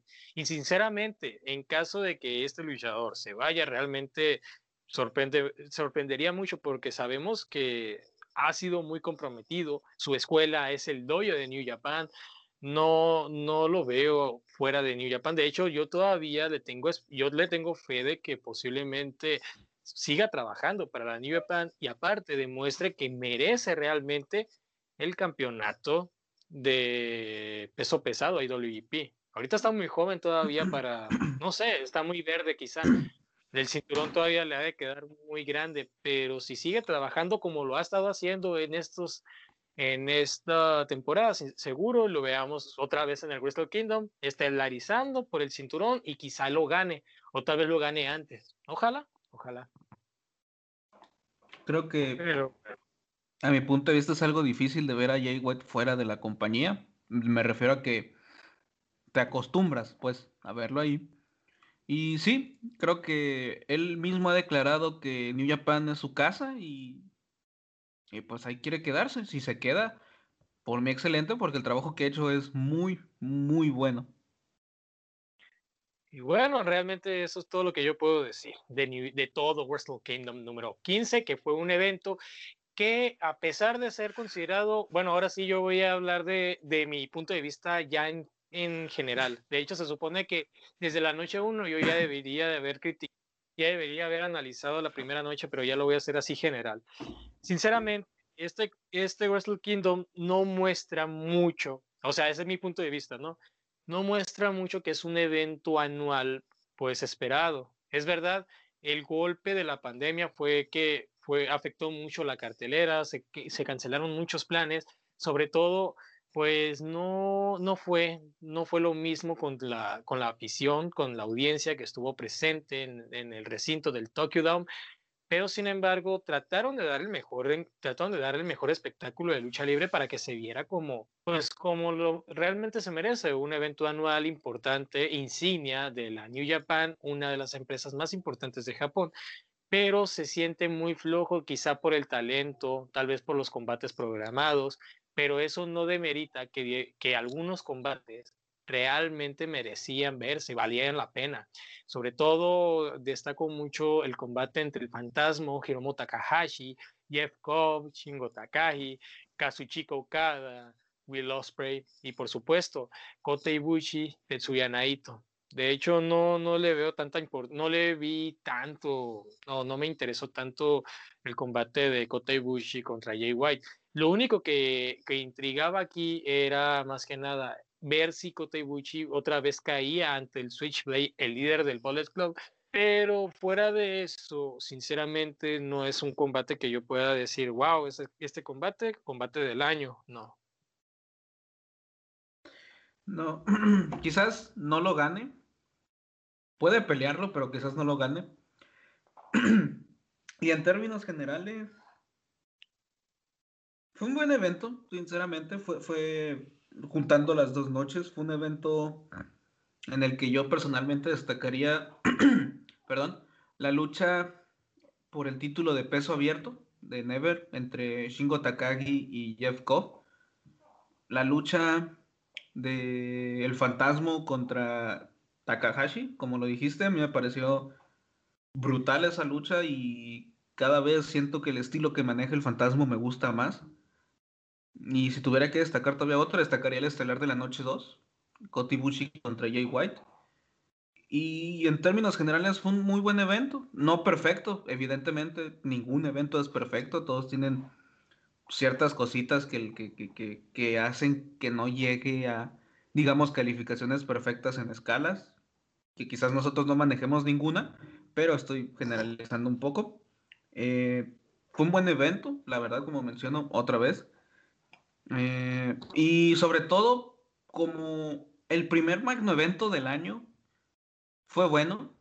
Y como mencioné al principio, quizás esto nos abra la posibilidad, espero, espero, para que el resto de los eventos sean así el resto del año y tengamos un 2021 lleno de luchas y lleno de grandes combates.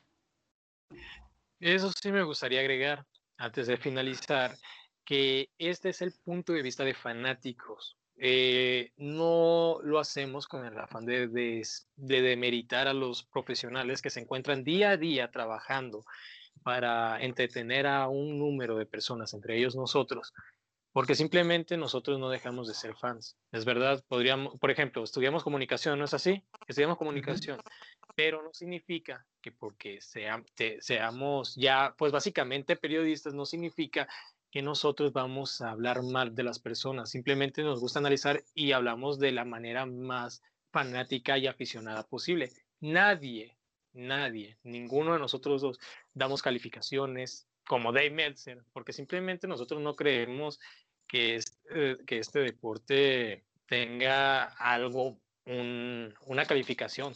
Todo combate es bueno en base al punto de vista de cada quien. En mi punto de vista, yo considero que los fanáticos que se la pasan criticando, que siempre dicen que es mejor All Elite que WWE, son personas que simplemente no les prestan atención. Yo hago esto, por ejemplo, lo del podcast, lo hago con el fin de entretenerme, de compartir mi punto de vista con mucha gente y sobre todo porque me divierto mucho de estar hablando con alguien que es muy fanático, al igual que yo como Sebastián. De hecho, Sebastián es una pinche persona que lo sabe todo de Japón y es lo que me saca de onda. Pero también tengo entendido que tú, Seba, enfocas más en el, en el deporte espectáculo de, bueno, no es deporte espectáculo, ese, esa esa, en la lucha libre, el wrestling, te enfocas más en Europa, tengo entendido. Uh, pues no necesariamente. Quizás me enfoque más en Japón en general, pero creo que en, en, en términos de lucha libre, mmm, no, no le hago el feo a nada, vaya. Sí, puede que no. Sinceramente, por ejemplo, estamos a semanas. Yo, esto se está grabando días antes, por ejemplo, días antes de NXT UK. Se supone que esta semana se va a enfrentar A-Kid ante Walter y realmente eso no me lo voy a perder. Y de hecho eso es lo que voy a hablar en el siguiente capítulo al lado de Sebastián. Este friki realmente lo sabe todo. Es una persona que lo sabe todo y sinceramente me mama todo lo que sabe. En serio. Pero pues obviamente, pues imagino que porque estás grabando podcast te pones así como que cohibido, ¿no? Un poco. ah, no la o sea, ya. No. Se supone que para eso es el face genérico. Estamos compartiendo el punto de vista. El caso es este. Si realmente es a lo que quiero llegar, pues el punto es reírse. Obviamente, pues eso, entretenernos y, sobre todo informar un poquito de lo que sabemos, siquiera, ¿no? Así es. Pues bueno, ¿qué puedes añadir de tu parte? Ven, lucha, mucha, mucha, mucha, mucha, mucha, mucha, mucha. De todos lados, no se centren en, una sola empresa, no se centren en, en, un, en un solo luchador, no se centren en un solo país, no, no, no. Hay grandes empresas en todo el mundo, hay grandes luchadores en todo el mundo y centrarnos y cerrarnos a una sola empresa. Eh, nosotros mismos nos cerramos las puertas a ver grandes combates en otros lados. Eh, vean lucha, simplemente, véanla como un fanático y no se lo tomen tan en serio porque luego te encuentras cada comentario en redes sociales. Sí, sinceramente, mira, mujer, tú que estás escuchando eso, si eres mujer, si encuentras a alguien que tiene la misma pasión de la lucha libre que tú, pero ves que en Twitter está analizando como cuan periodista prestigioso que nadie le hace caso más que aquel spammer que está buscando también seguidores, simplemente ahí no es mujer quédate con alguien que realmente disfrute la lucha libre. La neta, nadie va a ser un mamador. El, el, el, que le gusta la lucha libre no está mamando a una sola cosa. Le gusta mucho ver otras opciones y otras alternativas. No todo es blanco y negro. Y sobre todo, Cody Rose no merece otro pinche cinturón. Y bueno. Perdón, es que ahora sí me enojo. es que sinceramente no mames. No mames. Ya, de tantos luchadores en otro episodio de, del autopush porque Cody no es el único que se merece hablar de eso en ese sentido, no se preocupen. Ya abordaremos ese tema el autopush después. Ahí, ese tema también da para mucho. Sí, da para mucho, pero pues no mames, Cody Rose, güey, o sea, la neta. Bueno, en fin, yo ya no voy a decir nada. De hecho, yo ya, este es como para mí el final, pero tú, ¿algo más que deseas agregar? Lo mismo, vean lucha, no se cierren las puertas a la empresa, solo disfruten disfruten de este hermoso espectáculo y todas las historias que nos puede contar y los grandes combates que nos pueden ofrecer arriba de un ring. Muchísimas gracias por escucharnos, en serio. A nombre de Sebastián Palma y Juan Salazar les agradecemos mucho. Si realmente nos quieren apoyar, en serio, en serio, nos sería de mucha ayuda que compartieran el podcast en sus distintas redes sociales. Califiquen muy bien nuestro podcast en las distintas plataformas en las cuales nos encontramos. Vamos a estar en Spotify, iBox, YouTube y por supuesto en Anchor. Y sin más por añadir, pues vamos a, mira, mira Sebas, algo que me gustaba mucho de tu podcast era el final que le dabas. Así que... bueno, chicos, esto fue todo por el día de hoy. Y sin más que decir, Recuerden que. And that, boys and girls, that's undisputed.